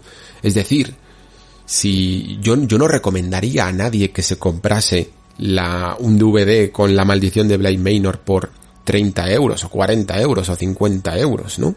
Pero yo qué sé, sí que le podría decir de, de muy pasada, de muy muy pasada, en plan, mira, si un día tienes el día tonto, estás de resaca o yo que sé, cualquier cosa así, pues mira, te la ves y tampoco te vas a morir del asco eh, y está bien para pasar el rato, ¿no?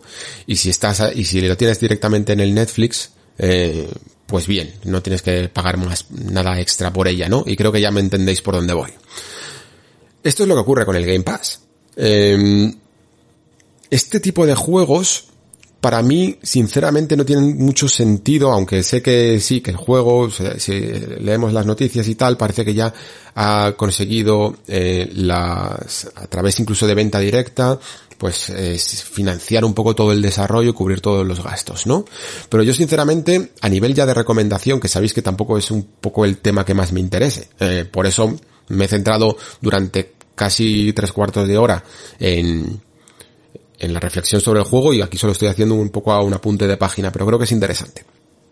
A nivel de recomendación, yo sinceramente no me gastaría mucho dinero en The Medium. Os lo digo de verdad. A lo mejor si lo encontrara en una oferta de estas un poco tirada de, precio, sí que lo compraba, pero no me gastaba eh, ni siquiera una típica oferta de 30 euros o, y mucho menos un precio completo. Sinceramente lo digo. Pero, estando en el servicio, perfectísimamente me ha rellenado esta semana de, de juego. De, de, ¿a qué jugamos? Pues a, a The Medium. Y ya está.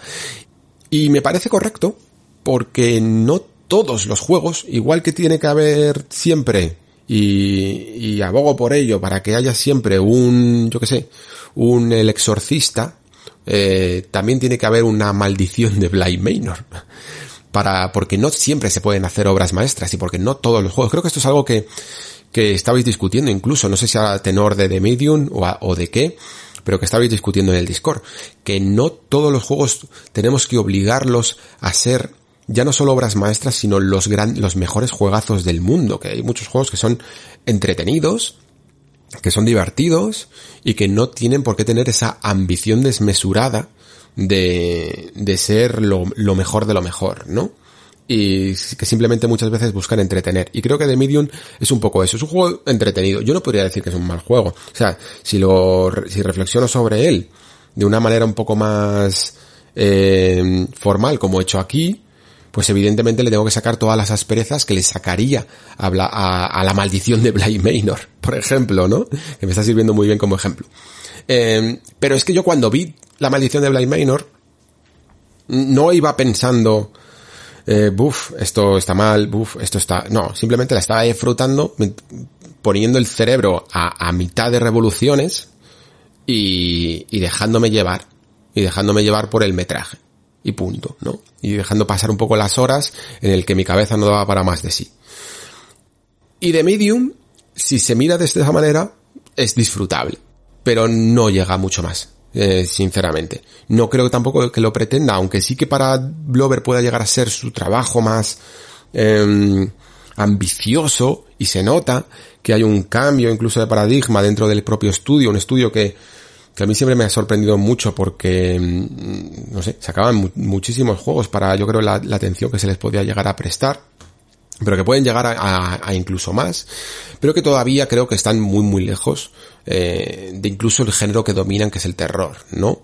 Em, hay pocos momentos terroríficos en, en, en The Medium y hay pocos momentos psicológicos en The Medium. Y de nuevo, para cerrar el círculo, pues volvemos un poco al tema de las expectativas. Si antes nos planteábamos cómo se recibe este juego en base a pensar que era un Silent Hill, eh, pues ahora sencillamente nos centramos en qué expectativas teníamos con The Medium. Si, si esperábamos un triple A por el carácter a lo mejor exclusivo de Microsoft o con alguna cosilla así que alguien se haya podido eh, hacer esa idea, pues evidentemente a lo mejor no es lo más llamativo del mundo. Pero sigue siendo un juego divertido, eh, entretenido, del que yo, como he dicho antes, eh, no pagaría un precio completo, pero que estando ahí disponible, pues me lo juego tan panchamente y, lo disfruto y probablemente no vuelvo a pensar en él eh, mucho más a lo largo del, del año. sinceramente lo digo, no creo que ni siquiera este carisma que tiene en cuanto a al a la interacción entre dos mundos o, o el hecho de renderizar dos planos a la vez le haya sacado el suficiente partido como para que haya hecho mella en mí, como por ejemplo sí que lo hizo Soul River cuando manipulábamos ese plano astral, ¿no? Que, me sigo acordando de él más de 20 años después. Bueno, creo que me pase con este título, pero tampoco puedo decir que haya perdido el tiempo con él, eh, sinceramente. Si fijaos que el Game Pass a lo mejor es como uno de los Mm, servicios ahora mismo más abundantes de los videojuegos y sin embargo a nivel de contenido con respecto a lo que es Netflix en series y tal es eh, es poco todavía lo que hay porque en Netflix hay mil series mil películas que, que puedes ver no y por lo tanto si esto fuera una recomendación de Netflix, pues te diría, bueno, pues yo que sé, si te gusta el terror, pues a lo mejor te la puedes ver. Eh, pero evidentemente tienes mil millones de cosas que, puedes ver. Eh, mírate un poco el catálogo. En Game Pass todavía los estrenos son, porque los videojuegos tienen otros ritmos, eh, por lo menos hasta ahora, quizá dentro de 20 años tengamos una locura de estrenos como puede haber en Netflix a día de hoy, ¿no? Pero ahora mismo es uno de esos títulos que destaca mm, frente al vacío de lanzamientos que tenemos en estos primeros meses del año. Y por lo tanto, pues, eh, la recomendación sí que sería positiva, ¿no? O sea, recomendaría a alguien que tuviera el Game Pass jugarlo. Porque se lo va a pasar bien, tampoco hace nada eh, que no hagan en el fondo otros videojuegos, mm, en el sentido de lo que comentaba al principio del programa, ¿no? Eh, yo lo tengo que, yo tengo que reflexionar de él y establecer ciertas críticas narrativas a la obra en base a lo que considero que es una buena historia en general, no una buena historia dentro de los videojuegos. Si, me centro solo y acoto al mundo de los videojuegos, pues diría que, que la de The Medium, sin, sin alardes, pero está incluso por encima de la media, ¿vale? Y por lo tanto, pues entretiene, pero no mata. Y bien, pues hasta aquí la, la crítica de The Medium, que creo que ha quedado eh, bastante completa. Y aunque con Resident Evil 4 evidentemente no nos vamos a centrar tanto, tanto tiempo, pero espero sí que dar algunos cuantos, algunos cuantos apuntes en clave a cómo será ese futuro remake. Que sinceramente no es que espere con, con ansias, porque además ya me he quitado buenas, buenas ganas rejugando a la obra original, pero sí que creo que puede llegar a ser interesante. Vamos con ello.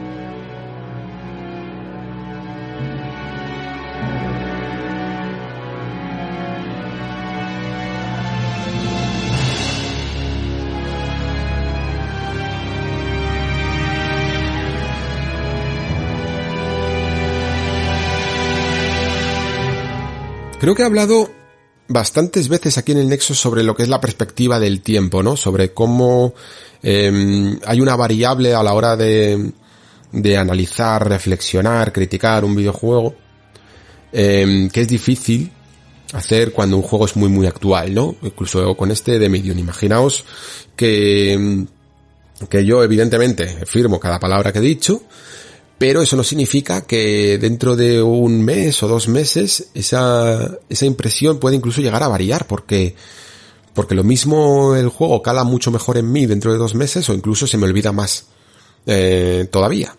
Y, y es difícil saber esto. Hay, hay juegos en los que incluso he llegado a ser un poco crítico y con el tiempo van eh, dejando buen pozo me, se, me van incluso olvidando las cosas malas que pueden llegar a tener. Y esto me pasa con, creo que nos pasa a todo el mundo, ¿no? Por ejemplo, en Death Stranding, sí, yo puedo criticar eh, la acción del juego, puedo criticar el sigilo, puedo criticar eh, los jefes finales, puedo criticar mm, incluso que, que, en las partes mecánicas de supervivencia de, de craftearte objetos y tal no sea tan profundo como otros survival, pero el pozo que va dejando a lo largo de los meses y a lo largo de los años va siendo cada vez mejor, sinceramente. Sinceramente, el recuerdo puede ser, eh, va siendo muy brutal. Y luego también ocurre otra cosa, que ese recuerdo edulcorado que se va formando con esa perspectiva del tiempo, eh, si lo vuelves a retomar, si lo vuelves a jugar después de unos cuantos años, puede, puede cambiar. Puedes romper incluso una buena peli que te gustó en su momento, un buen juego que te gustó en su momento y decir, hostia, pues, pues ahora no lo he disfrutado tanto, o no era para tanto, o, o qué mal ha envejecido esto, ¿no? Por, yo qué sé, por, por muchas cosas, ¿no? Y, y, yo a veces ando incluso con miedo, creo que lo he confesado alguna vez en el Discord, de jugar a ciertos juegos, creo que lo mencioné también aquí en el programa con Mass Effect, que me daba un poco de miedo jugar a Mass Effect, por si, yo qué sé, por si había evolucionado un poquito mal, por si ya no me parecía tan interesante, al final no son los juegos los que evolucionan, sino nosotros eh, mismos, ¿no? Y nuestra forma de ver el mundo y nuestra forma de ver el medio, la que evoluciona, y puede hacer que, que a una cosa eh, la, vea, la juzguemos de otra manera a como la, juga, la juzgamos en su momento, ¿no? Y, pero fijaos que con Resident Evil 4 eh, no tenía nada, casi nada de miedo a volver a, a volver a él. Eh, recordaba, yo tengo una memoria muy mala, lo he, lo he dicho muchas veces, se me olvida, uf, se me olvida muchísimo de, de de todo en general, pero de tramas, de videojuegos, de, de cosas muy concretas, incluso muy importantes. De repente es como, ¿qué pasaba aquí? No me acuerdo de absolutamente nada. Y entonces mmm, presto mucha atención a lo que no se me olvida. A por qué de, desde después de 20 años, por ejemplo, de, de jugar a, a, un título en concreto, tengo cosas muy marcadas. Y, y qué hizo ese juego tan bien para que se me quedara tan, tan marcado, ¿no? Y estaba pensando incluso antes de, de, empezar la partida o mientras que iba rememorando, porque evidentemente cuando, cuando vuelves a rejugar, pues todos los recuerdos escondidos afloran, ¿no? Todos esos recuerdos encerrados van aflorando, pero ¿cuáles eran los que sin jugar todavía recordaba Resident Evil 4? Y había bastantes, la verdad. Recordaba evidentemente el pueblo, el, el, principio del pueblo y el principio de la, de la intro con la cancioncita y, y, los, y los policías nacionales y todo eso. Pero recordaban la gran sensación de, de las armas, la gran sensación del rifle, por ejemplo, lo placentero que era disparar, ¿no? Eh, recordaba al, buhonero, por supuesto.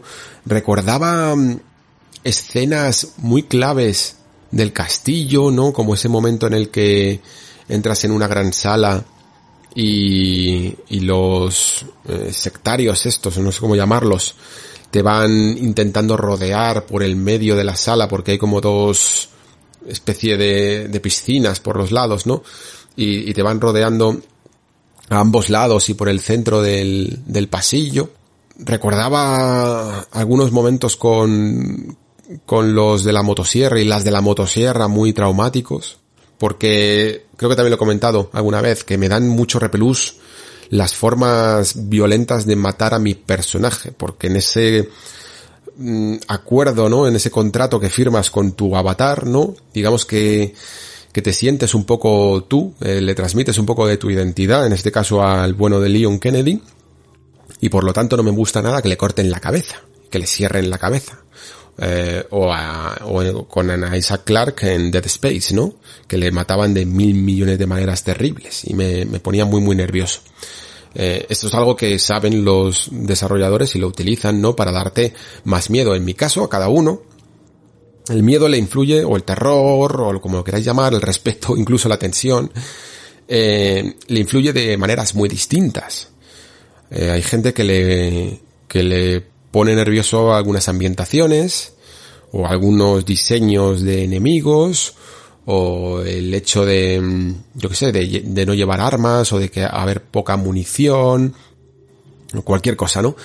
A mí personalmente creo que los elementos que más terror me dan, por decirlo así, son eh, las muertes, el concepto de morir terriblemente en un videojuego y, e incluso no saber exactamente dónde me va a dejar. Si el checkpoint está un poquito atrasado, me da muchísimo respeto y entonces me hace ir eh, más dudoso y jugar peor y trabarme y, y tener más miedo.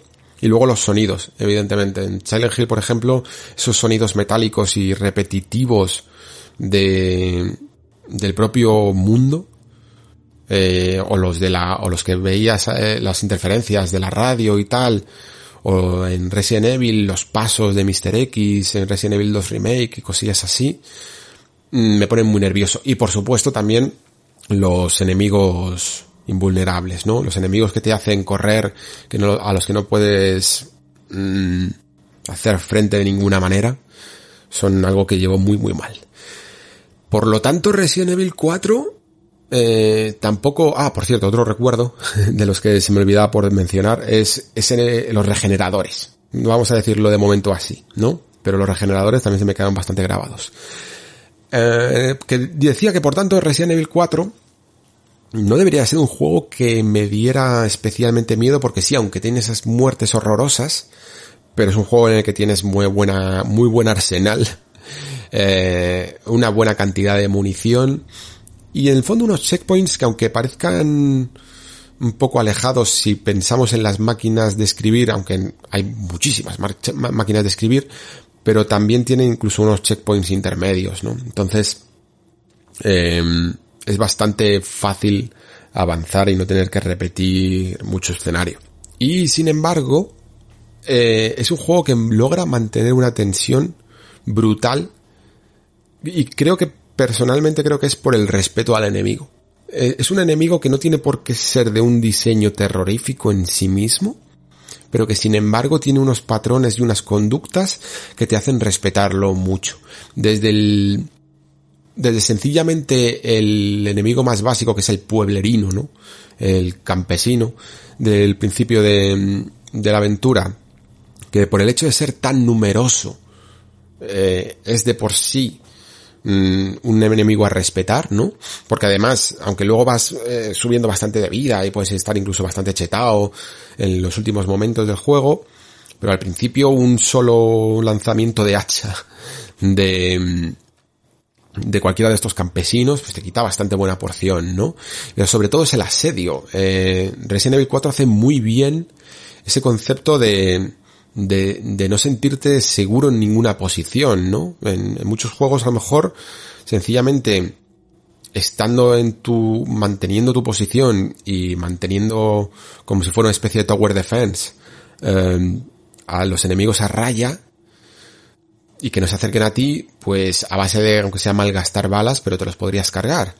Pero Resident Evil 4 quiere todo el rato que te muevas, que, que te sientas a disgusto e incluso utiliza algo que, se podía considerar como un problema en el momento de manera eh, fantástica y de manera terrorífica, que es la cámara eh, sobre el hombro, ¿no? La cámara mirando a la espalda del personaje y impidiendo que veas lo que tienes detrás de ti, ¿no? Ese hecho de no saber lo que tienes detrás de ti, ese hecho incluso también sumado al hecho de no poder moverte mientras disparas, hace que, que estés en constante intranquilidad ante, como decía, el, asedio de todos estos pueblerinos. Y vienen rápido, ¿eh? Porque nada más llegar al pueblo ya, ya tienes una pelea que casi parecería un modo horda. Eh, a, día de hoy se consideraría casi como un modo horda, pero que en su momento me pareció revolucionario. Esa primera pelea en el pueblo en el que tienes que estar todo el rato gestionando la velocidad del enemigo, disparando en, en puntos clave, la forma que tienen de absorber las balas en las piernas, en los brazos, eh, si, que puedes incluso disparar a un hacha que te viene volando en el aire, ¿no? Para evitarla tomar esas micro decisiones de cuándo es mejor detenerlo, de cuándo puedes asegurar el tiro para dispararle una rodilla y tienes el tiempo para acercarte y darle una patada eh, y darle con el cuchillo en el suelo para ahorrar munición.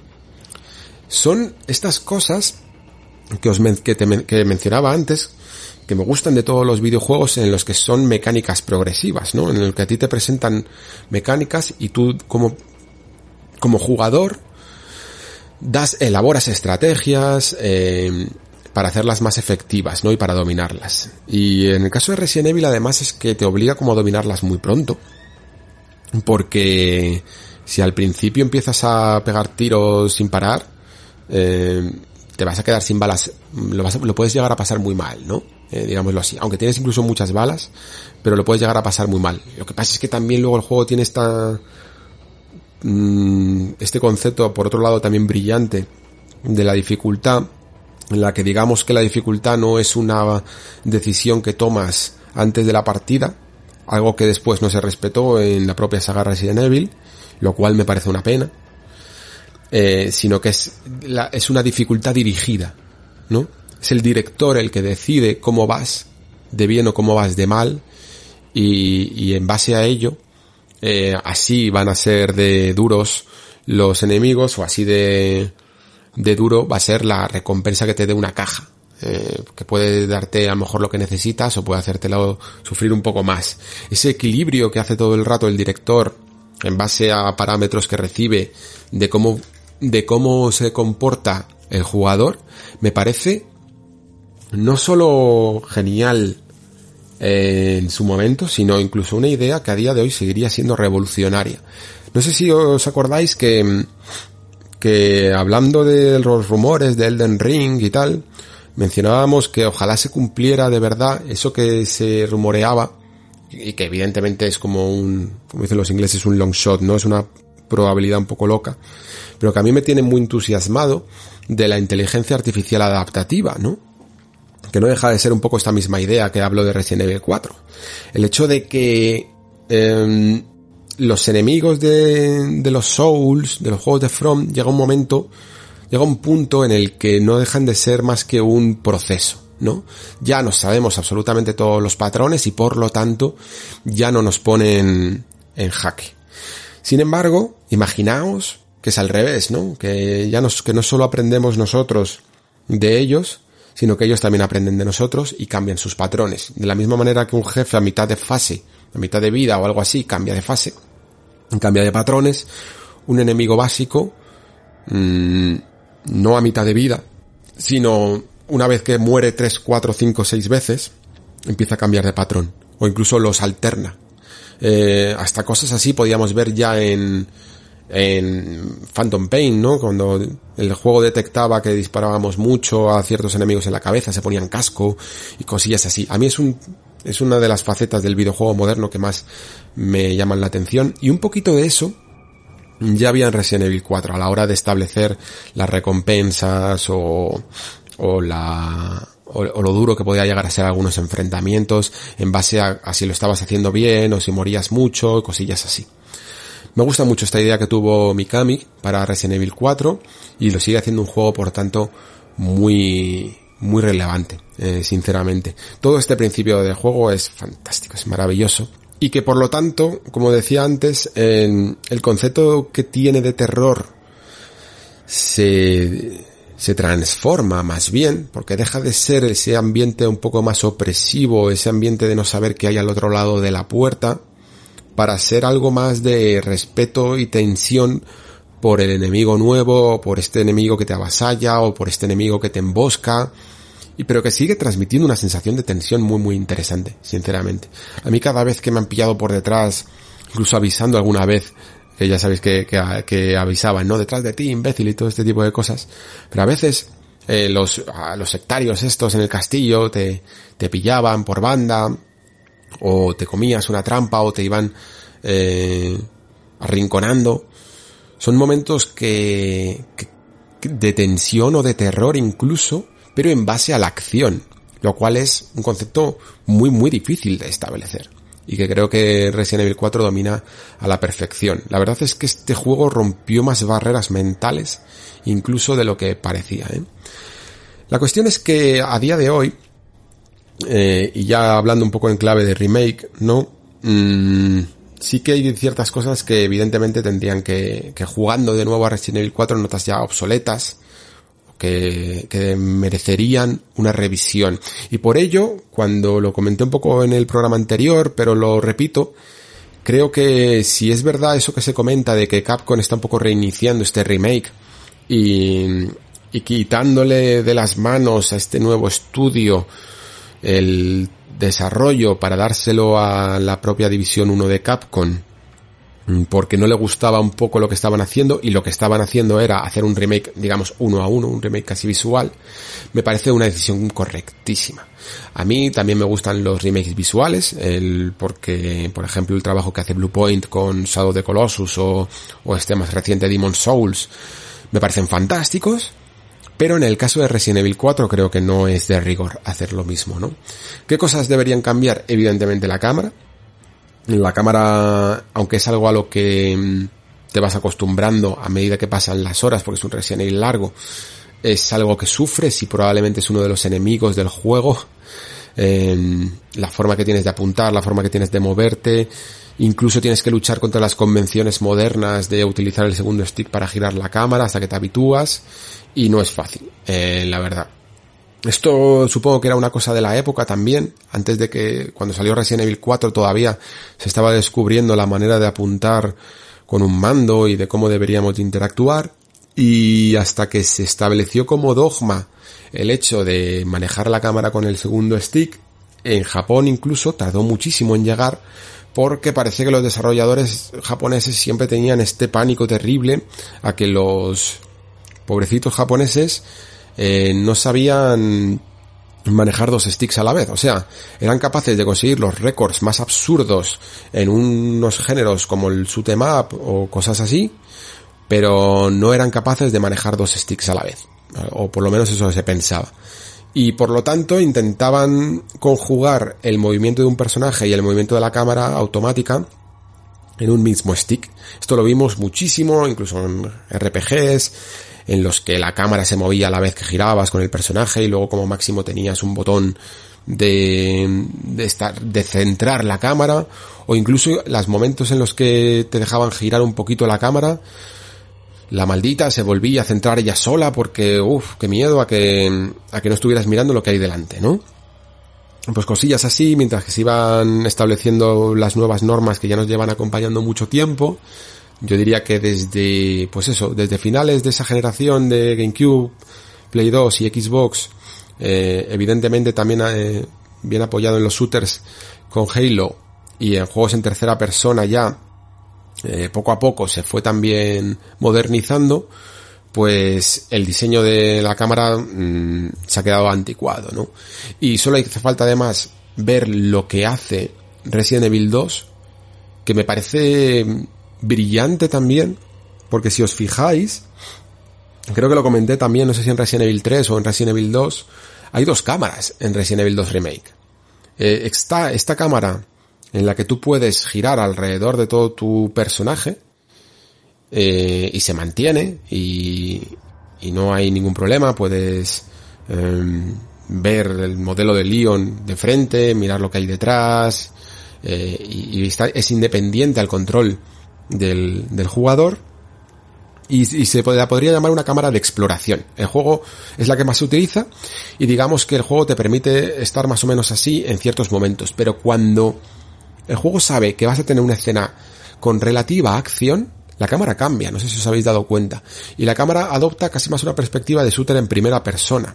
Y cuando tú vas a girar eh, para dar la vuelta, como haciendo una especie de traveling circular alrededor del personaje, ya no puedes hacerlo y tienes más una especie de cámara de apuntado, ¿no? En el que giras, eh, en vez de girar alrededor del personaje, sencillamente trazas un círculo como en un juego en primera persona. Es un poco difícil de explicar con palabras, pero si habéis jugado y lo, veis, pensáis en ello conscientemente mientras jugáis, lo vais a entender rápidamente.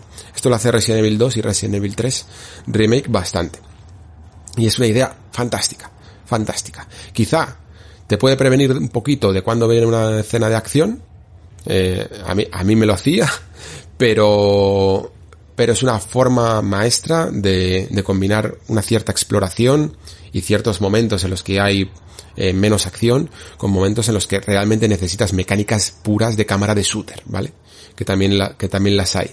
Y Resident Evil 4, es que yo no tendría ni que hacer absolutamente nada, un remake, más que pillar directamente toda la programación de esta cámara porque es magnífica. Magnífica, sinceramente. Lo que sí que creo que se podría integrar mejor es el hecho del diseño de niveles. El diseño de niveles para Resident Evil 4 es perfecto para el para el momento, para la época y para lo que era Resident Evil 4 en ese momento, pero evidentemente eh, sacrificaba mucha exploración, sacrificaba mucho de lo que siempre había sido el espíritu de Resident Evil eh, y que se perdió también en Resident Evil 5, Resident Evil 6 y se rescató en Resident Evil 7, ¿no? Por eh, unos escenarios más lineales, más eh, enfocados en eso, en, en, la acción, ¿no? Y en el avanzar hacia adelante, con un poquito de componente de exploración.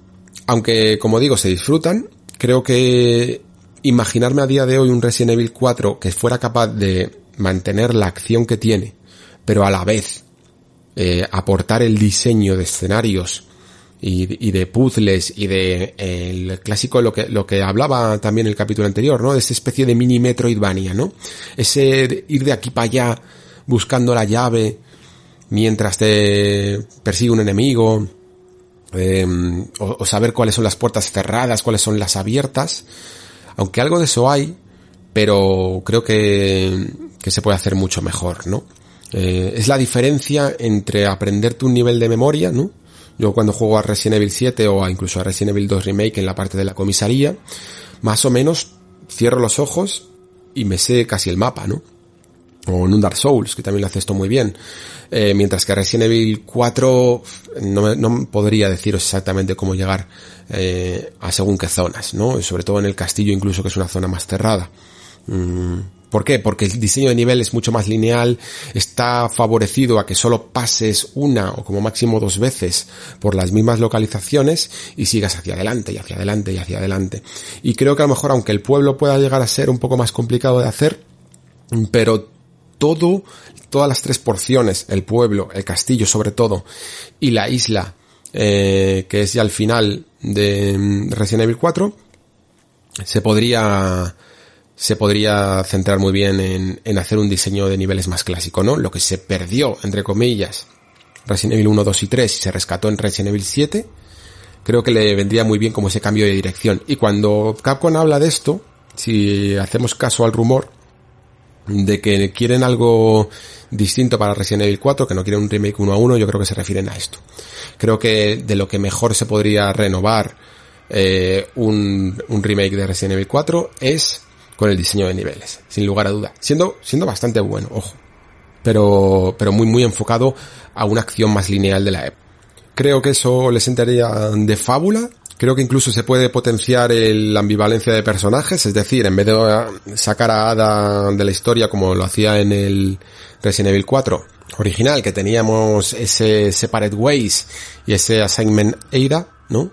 Pues en vez de tenerlos un poco como capítulos extra, se podrían perfectamente eh, integrar en, sobre todo el de Separate Ways, creo que se podría integrar perfectamente dentro de la aventura principal, aunque bueno, evidentemente es ambicioso, ¿eh? porque mm, Resident Evil 4 en general es un juego un poco más largo de lo que era Resident Evil 2, incluso mucho más de lo que era Resident Evil 3, ¿no? Estos, a la hora de hacer remake, la verdad es que estos dos juegos le vinieron muy bien a, a Capcom porque eran relativamente cortos, ¿no? Incluso a la hora de hacer estos diseños un poco más intrincados como Resident Evil 7 también suelen salir juegos eh, un poquillo más contenidos, ¿no? Que a lo mejor en 9-10 horitas te los puedes hacer, mientras que Resident Evil 4 yo creo que bordea más las 15, incluso 20 horas, ¿no? Dependiendo del ritmo en el que vayas. Pero, pero creo que le sentaría muy bien meter sinceramente a, a Ida en, en los, en los capítulos, en vez de dejarlo como un, como algo aparte. Eh, tal y como lo hacía en el fondo Resident Evil 2, ¿no?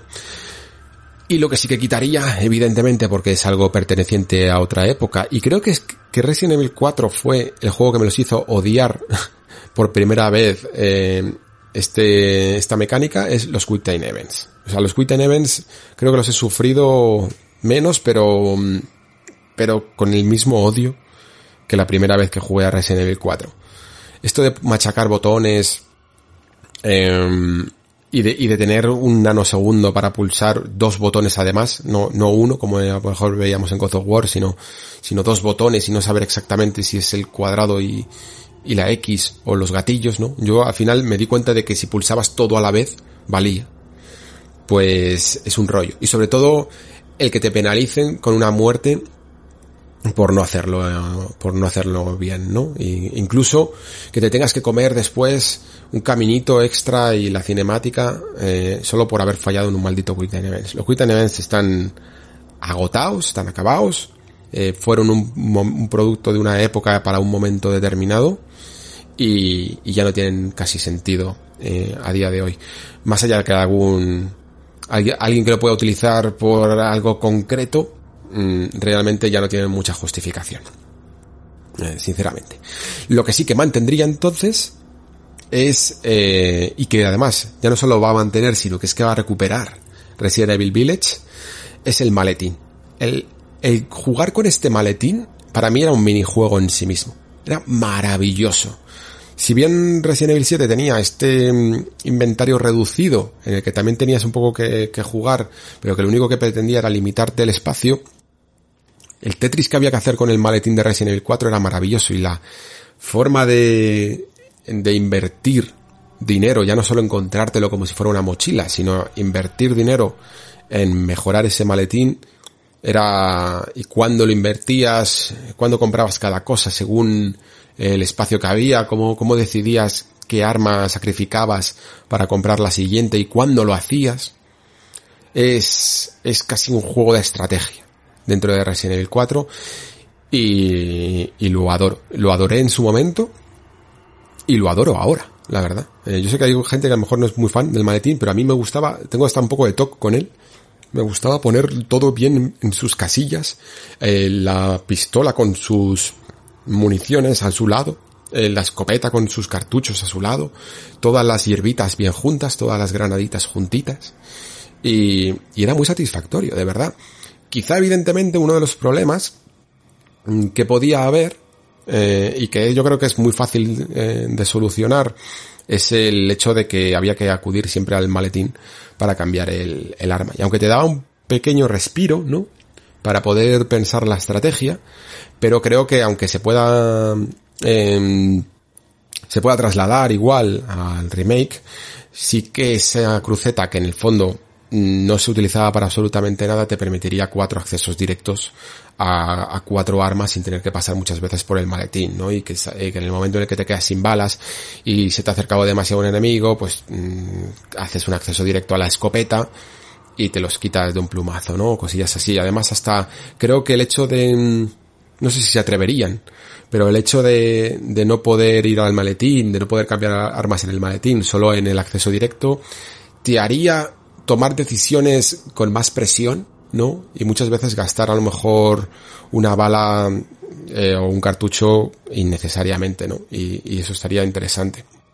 Luego también, eh, como he comentado, eh, creo que de lo que menos tendrían que tocar y lo que más tendrían que replicar uno a uno es la sensación de disparar. La sensación de disparar de, de Resident Evil 4 es casi perfecta. Yo diría que incluso si lo, si lo comparamos con Resident Evil 2 y Resident Evil 3 Remake, es hasta mejor en algunas ocasiones. La, por lo menos la pistola me gusta muchísimo. La escopeta es fabulosa y el fusil es una maravilla. La manera que tenían de recibir los impactos los enemigos es fabulosa y, y, la manera que tenías de progresar con las armas y no solo añadirles accesorios, sino tener que invertir muchísimo dinero en ellas era increíble y sobre todo lo bien equilibradas que estaban hasta el punto de que siempre había como debate sobre qué pistola, sobre todo la pistola, ¿no? ¿Qué, pistola llevabas? Si era mejor meter potencia de fuego, si era bueno ir a por la especial de, de un arma concreto. Yo personalmente, por ejemplo, me quedaba mucho con la Red 9, por incluso utilizando ese accesorio que ocupaba espacio en el maletín, pero que estabilizaba mucho la puntería y y ese tipo de estrategias personalmente son muy de agradecer. Eso era otra de las cosas que hizo Resident Evil 4 y que no he visto replicado ya incluso más allá de Resident Evil. Creo que es algo que debería copiar todo el mundo. El progreso de las armas de este juego es algo tan increíble que me parece hasta mejor que la forma que tenemos de mejorar las armas en un juego de rol, pero vamos, mil veces. O sea, es mucho mejor progresar y, mejorar y modificar pequeñas, pocas armas que, tener un, arsenal eh, de armas que prácticamente son iguales y se manejan igual, ¿no? Había diferencias a la hora de, utilizar una, una Red 9 con, con una Blacktail, con esta otra que no me acuerdo cómo se llama, que, que dispara, que atraviesa a los enemigos y que puedes utilizar dos balas si los ves muy juntos, o incluso la, la estándar. También había mucha gente que la, que se quedaba con ella y la modificaba hasta, hasta el final, ¿no? O, o qué escopeta cogías, si cogías la, la antidisturbios o, la, la cambiabas por la final, el rifle, es que si, si, usabas el lanzaminas o no lo utilizabas para nada, eh, me, gusta mucho, me gusta mucho la forma que tiene de manejar las armas Resident Evil. Creo que hay pocos juegos que tengan un arsenal tan precioso de manejar y a la vez útil con todas ellas, porque, por ejemplo, me gustan mucho las armas de un Bloodborne, ¿no? Pero no puedes utilizarlas todas en una misma partida, ¿no? Eh, aquí, aquí era como un juego de ajedrez, la verdad, y, y era fabuloso. Luego también eh, teníamos a, como he dicho antes, a estas escenas de, de Ashley eh, o, al propio personaje como, como inteligencia artificial, que me parecía otro progreso, por decirlo así, en, para la época, ¿no? Porque luego sí que a lo largo de la siguiente generación se fueron, fueron apareciendo mucho el sidekick, ¿no? El personaje que te acompaña, que, que, yo que sé, pues algo tipo, eh, Elizabeth en Bioshock Infinite y cosillas así, ¿no? Y por mucho que fuera un personaje un poco anecdótico, está Ashley, que, que tampoco hiciera mucho, pero ya me parece que era una buena mecánica y una mecánica que te ponía nervioso lo suficiente, ¿no? Con lo cual cumplía su cometido, que, que era el protegerla, ¿no? El, el tener que lidiar con las situaciones en las que ya no solo tienes que cuidar de ti mismo, sino que tienes que cuidar de un personaje que, que no hace nada, ¿no? Que se deja raptar, casi como una especie de herencia de Ico, ¿no? No sé si incluso si está admitido por Mikami que, que se pudo inspirar en Ico para, para esta mecánica, ¿no? Porque las sombras cogen a Yorda y se la llevan de la misma manera y tienes un tiempo determinado para rescatarla y tal. Esos momentos incluso en los que te podías poner un poco nervioso, no vaya a ser que la disparara sin querer cuando la, cuando se la llevaban. A mí hubo una cosa que, fijaos, antes se me había dado un recuerdo de los que tenía grabado en la, en la memoria y es que en esa escena tan difícil que os comentaba antes, que, que te persiguen por todos los lados los sectarios estos, eh, que, dicen lo de morir es vivir. Eh, después de cargarme a un montón de ellos y de darme un respiro, por un mal giro de cámara, le, metí un cuchillazo a Ashley cuando quería romper un barril y, solo de un cuchillazo me la cargué y tuve que repetir toda la maldita escena. Esos eran los momentos en los que realmente odiabas a Ashley con todas tus fuerzas, ¿no? Pero en general se portaba muy bien. Eh, cada vez que ella estaba detrás de ti y tú te ponías en modo apuntar, ella aparecía detrás de, de, de Leon para no molestar, ¿no? Y, y giraba contigo. Y hay, hay, un momento en la aventura en la que, no recuerdo exactamente cuándo, pero cuando tú vas disparando a los enemigos, ella eh, hace como un gesto con el brazo como bien, eh, que mola mucho, es un gran detalle.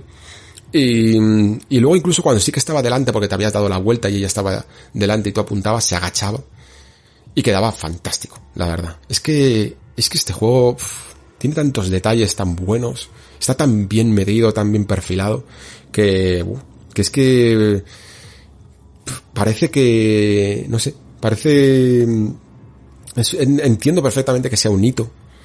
Y me parece extrañísimo que no se haya replicado más, sinceramente. Por mucho que luego, fijaos que digo esto, siendo consciente de que este juego fue, digamos, el precursor y el iniciador de todo un género o de todo un subgénero del shooter en tercera persona, ¿no?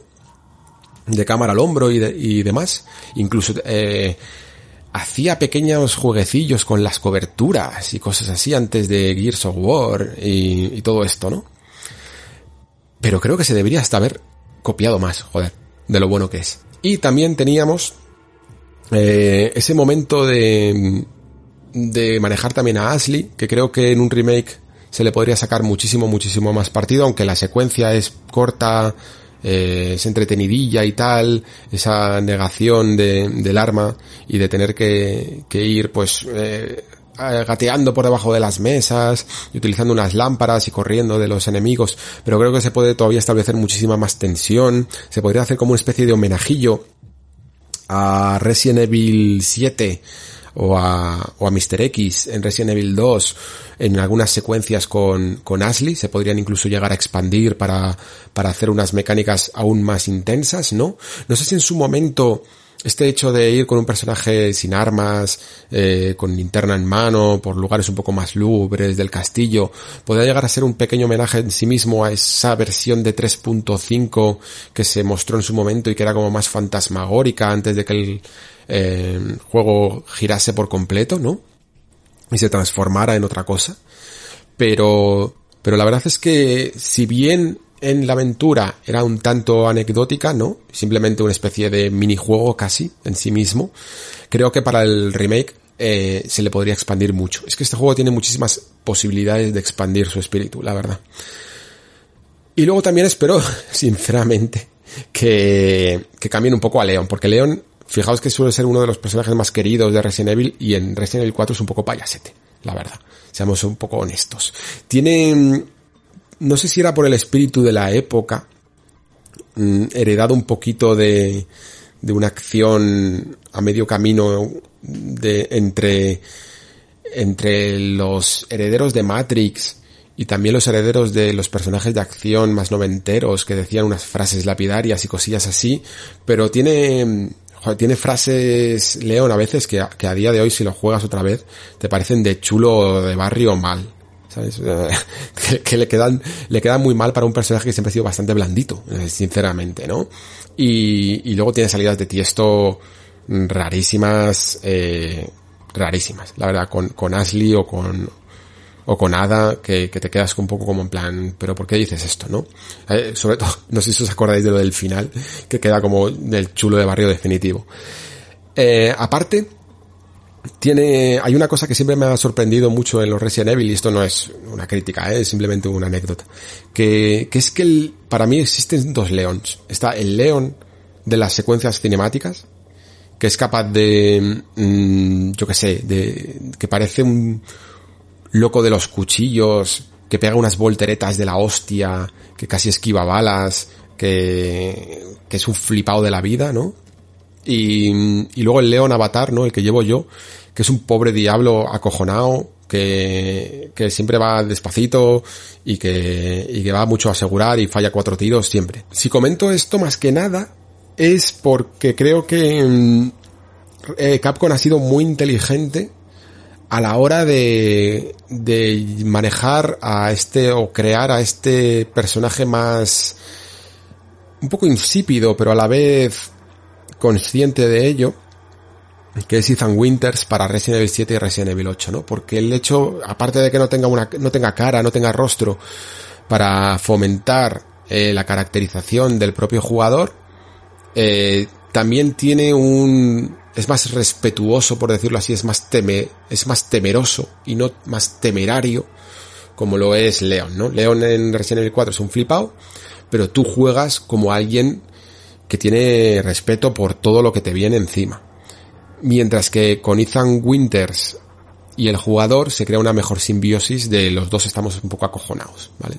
Y eso que aún así, pues es, es difícil, eh, no sé, no llevarlo más al extremo todavía, cuando por ejemplo Resident Evil 7 no hacen más que al principio que clavarte un hacha, cortarte una mano, cortarte un pie, y deberías de estar muchísimo más acojonado, evidentemente, pero, pero se genera una mejor sinergia, una mejor simbiosis entre avatar y jugador. Eh, sinceramente que, que con Leon que en el fondo pues era un personaje de acción casi de otra época, ¿no? Aunque sí, aunque ya no sea un policía novato y todo lo que queramos, evidentemente. Y bueno, ya por terminar, eh, comentar un poquito estas, esta estructura que tiene el juego, que mm, tampoco me voy a poner en mucho detalle porque se me está yendo el tiempo, estoy un poco cansada la voz. Pero, pero que sí que creo que es lo que más homenajea a la estructura clásica de, de Resident Evil, ¿no? Porque tenemos, siempre solemos tener como tres, tres partes, ¿no? Eh, en un Resident Evil, por ejemplo, en el primero con, con, la, con la mansión, los exteriores, eh, laboratorio, Resident Evil 2, comisaría, cloaca, laboratorio, ¿no? Pues aquí tenemos Resident Evil 7 con, con la casa principal, eh, la, los exteriores también, ¿no? Con esa, con esa segunda vivienda y la zona donde está el, el hijo, eh, Lucas, y luego también el, las minas, el barco. Pues aquí tenemos pueblo, castillo e isla, ¿no? Y curiosamente, aunque casi todo el mundo recuerda más la zona del pueblo, porque es como la más característica, pero, pero la del castillo es casi el doble de larga, yo diría, que, que el pueblo. Em, si vas incluso relativamente rápido en, en, esa primera parte, que suele ser un poco la, primera toma de contacto y, y, y, vas un poco más explorando todo, son escenarios un poco más abiertos y tal, eh, es hasta, hasta aún más corta, ¿no?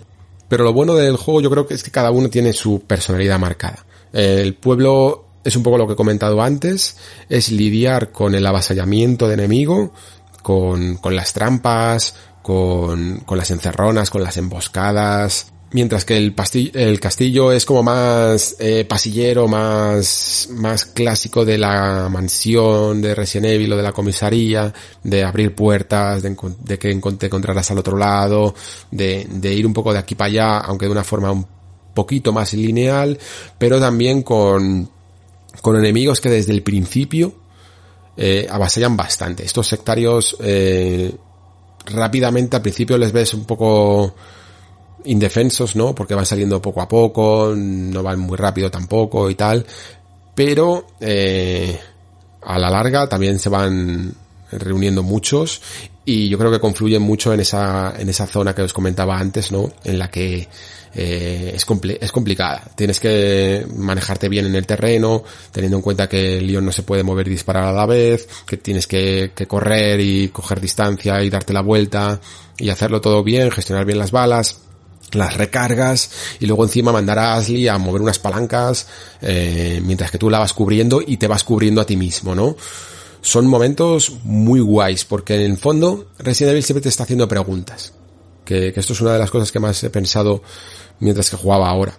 Te está haciendo preguntas de cuánto estás dispuesto a sacrificar, ¿no? Porque muchas veces es eh, en plan, no importa que te quiten salud, y si eso te ahorra balas, ¿no? Y otras veces es en plan, mejor gastar más balas y ahorrar en salud dependiendo de la, de lo que tengas. Y, y tienes que tomar siempre ese sacrificio porque nunca puedes hacerlo todo bien. Entonces, si intentas jugar a hacerlo todo bien, a que no te toquen, a que los mantengas siempre alejados, pues es muy probable que, que te quedes sin munición de ametralladoras o de escopetas muy rápidamente, ¿no? Y muchas veces tienes que tirar, por ejemplo, de cuchillo o de, o de, o de munición de pistola normal, aun sabiendo que alguien te va a rodear y que te va a quitar un poco de vida eh, o cosillas así, ¿no? Porque porque tienes que responder a esa pregunta que te hace que te hace el juego, ¿no? Que, que estás dispuesto a sacrificar, ¿no? Y que un juego tan centrado en la acción sea, sea capaz de hacerte preguntas de gestión, pues a mí me maravilla. Eh, sinceramente. El castillo es quizá una de las partes más disfrutables, mm, porque tiene un poquito de todo, es además larga, eh, tiene, tiene muchos jefes, algunos complicados, cuando te crees que, que has librado de ese tío de, la, de las campanas, ¿no? E, ese que está ciego, de repente es como en plan, venga, pues a ver qué tal te, te encuentras en, en, una habitación con dos y con más sectarios, ¿no? Y, y luego tiene un colofón final un poco un poco lamentable. Eh, narrativamente Resident Evil 4 me parece bastante flojo, sinceramente. Creo que, que no consigue nunca eh, atraparte en una historia que no tiene mucho interés, sinceramente, que tiene unos personajes secundarios como este Luis Sera que, que son un poco vergonzosos, sinceramente, porque la forma que tienen de quitárselo de encima y de aparecer es terrible la manera que tiene de morir en mitad de la en mitad del castillo, en una zona de paso en la que vas a eh, probablemente en Resident Evil 4 mm, no no recorras muchas veces el mismo lugar, pero el que más uno de los que más recorres es donde muere Luis Sera y muere en mitad de un pasillo y le ves el cadáver todo el rato ahí en el suelo, ¿no? Eh, bastante mal. Personajes secundarios, este Ramón Salazar, que no hace más que, que parece, yo que sé, un malo de, que, parece una mala imitación de un malo de Metal Gear, llamándote todo el rato por el codec, y luego, y luego con un enfrentamiento que es de los más fáciles, por lo menos para mí siempre me ha parecido de los más fáciles del juego, sinceramente. Y luego la isla, que tiene un poco de cal y, y un poco de arena, ¿no? Porque si bien esa parte con, inicial con los regeneradores rescata algunas de las mejores fórmulas de un Resident Evil mirando al terror, ¿no? Por un enemigo tan implacable y que además ni siquiera te proveen de las herramientas suficientes para lidiar con él bien, con lo cual se convierte en una esponja de balas en un momento en el que lo puedes estar pasando un poco mal, ¿no? Em, algo que yo creo que a Capcom le gustó tanto que incluso se reinspiró, ¿no? Para ese momento de final, en, de los momentos finales del laboratorio de Resident Evil 2 Remake, ¿no? Con ese enemigo también que se regenera, que tiene los puntos a la vista, pero que aquí eh, necesitábamos un, ese visor de infrarrojos para el fusil, ¿no? Que además está muy bien porque justo es para el fusil, que es un arma como más de distancia, en un lugar que es un poco cerrado, lo cual te hace posiblemente fallar. Eh, te pone nervioso, es que está todo perfectamente. El, tiempo y los ritmos de este juego son fantásticos. Pero luego llega quizá la segunda parte que es la más floja en cuanto a mm, escenarios, mm, enfrentamientos y que al juego se le va un poco la olla ya en cuanto a acción, ¿no? Hasta el punto de que parece lo que luego serían pues juegos tipo Gears of War, ¿no? Muchísimo enemigo, muchísimo ametrallar a todo lo que se mueva ya sin preocuparte de la gestión, con un helicóptero incluso que te sirve de apoyo aéreo y, y ya de ahí el juego no suele, no, no, levanta mucho cabeza en cuanto a, a ese gran ritmo, pero en el fondo ya estás un poco en el colofón final, ¿no? Y te da un poco, un poco igual. Aún así todavía puede llegar a tener algún momento interesante, pero en general suelen ser más los momentos más experimentales de la aventura, en el que te dicen, pues venga, aquí vamos a montarnos en unas, en unos carros de estos de las minas, ¿no? Te vas a enfrentar a ametrallador, a puntos de ametralladora, cosillas así. Y, y en general ya, para ese punto, yo ya tenía la sensación de que ya me había pasado el juego, ¿no? De que ya estaba jugando a, otra cosa que era casi como la secuencia final de, del título. Porque ya eh, se había terminado ese ritmo un poco más pausado, ese ritmo de explorar bien todo el, eh, toda la zona, el, el, hacer buenas ventas, compraventas con el tendero, esa, esa, esa, otra cosa también maravillosa que tiene de saber sostener tus ventas, ¿no? De, de saber que una cierta, un cierto objeto eh, tiene unas muescas y que si no lo vendes y le añades esas muescas, lo vas a poder vender mucho más caro, saber invertir bien, ¿no? Eh, esas, esas formas distintas de gestión que, que ya en los últimos momentos ya dan igual porque ya estás terminando la aventura, ¿no? Pero que en el fondo hacen pues un gran juego que se sostiene y se juega fantásticamente bien a día de hoy, quizá con ese punto un poco más complicado, sobre todo al principio hasta que te haces al manejo de la cámara, ¿no? Pero que te puedes estar haciendo toda la vida porque sigue siendo maravilloso. Y aún así, sí que creo que a día de hoy un remake, porque esto es algo que pensé en su momento, digo, vale, Resident Evil 2, eh, Resident Evil 3, Vale, sí, un remake les puede sentar muy bien. Pero Resident Evil 4 a lo mejor ya no hace falta, ¿no?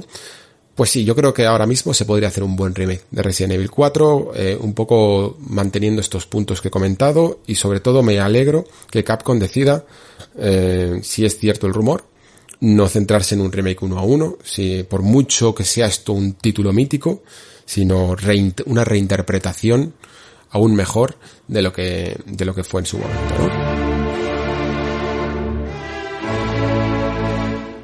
Y nada, chicos, eh, hasta aquí el programa de hoy. Al final ha sido dos horas. Fijaos que yo pensaba que ni de coña, con solo dos juegos íbamos a llegar, pero es lo que pasa muchas veces en el Nexo, ¿no? Que me pongo aquí a hablar y, no hay quien me frene.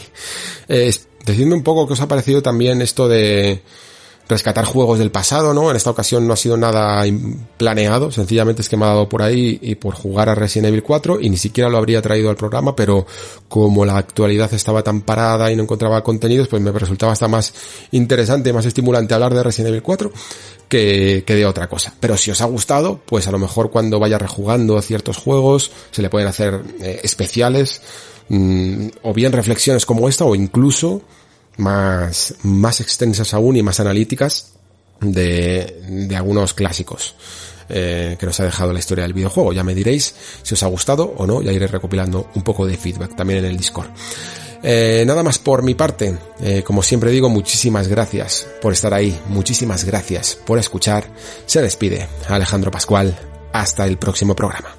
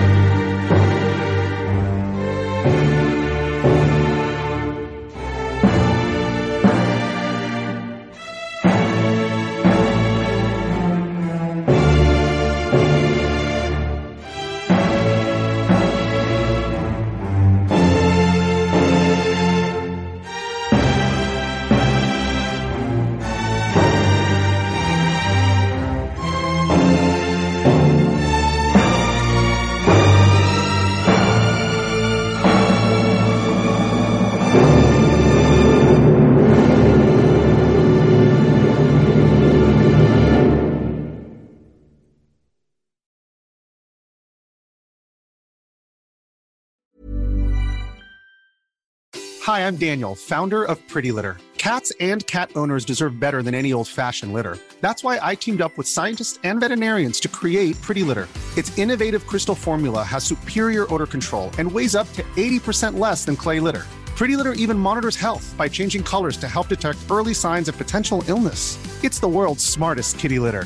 Go to prettylitter.com and use code ACAST for 20% off your first order and a free cat toy. Terms and conditions apply. See site for details.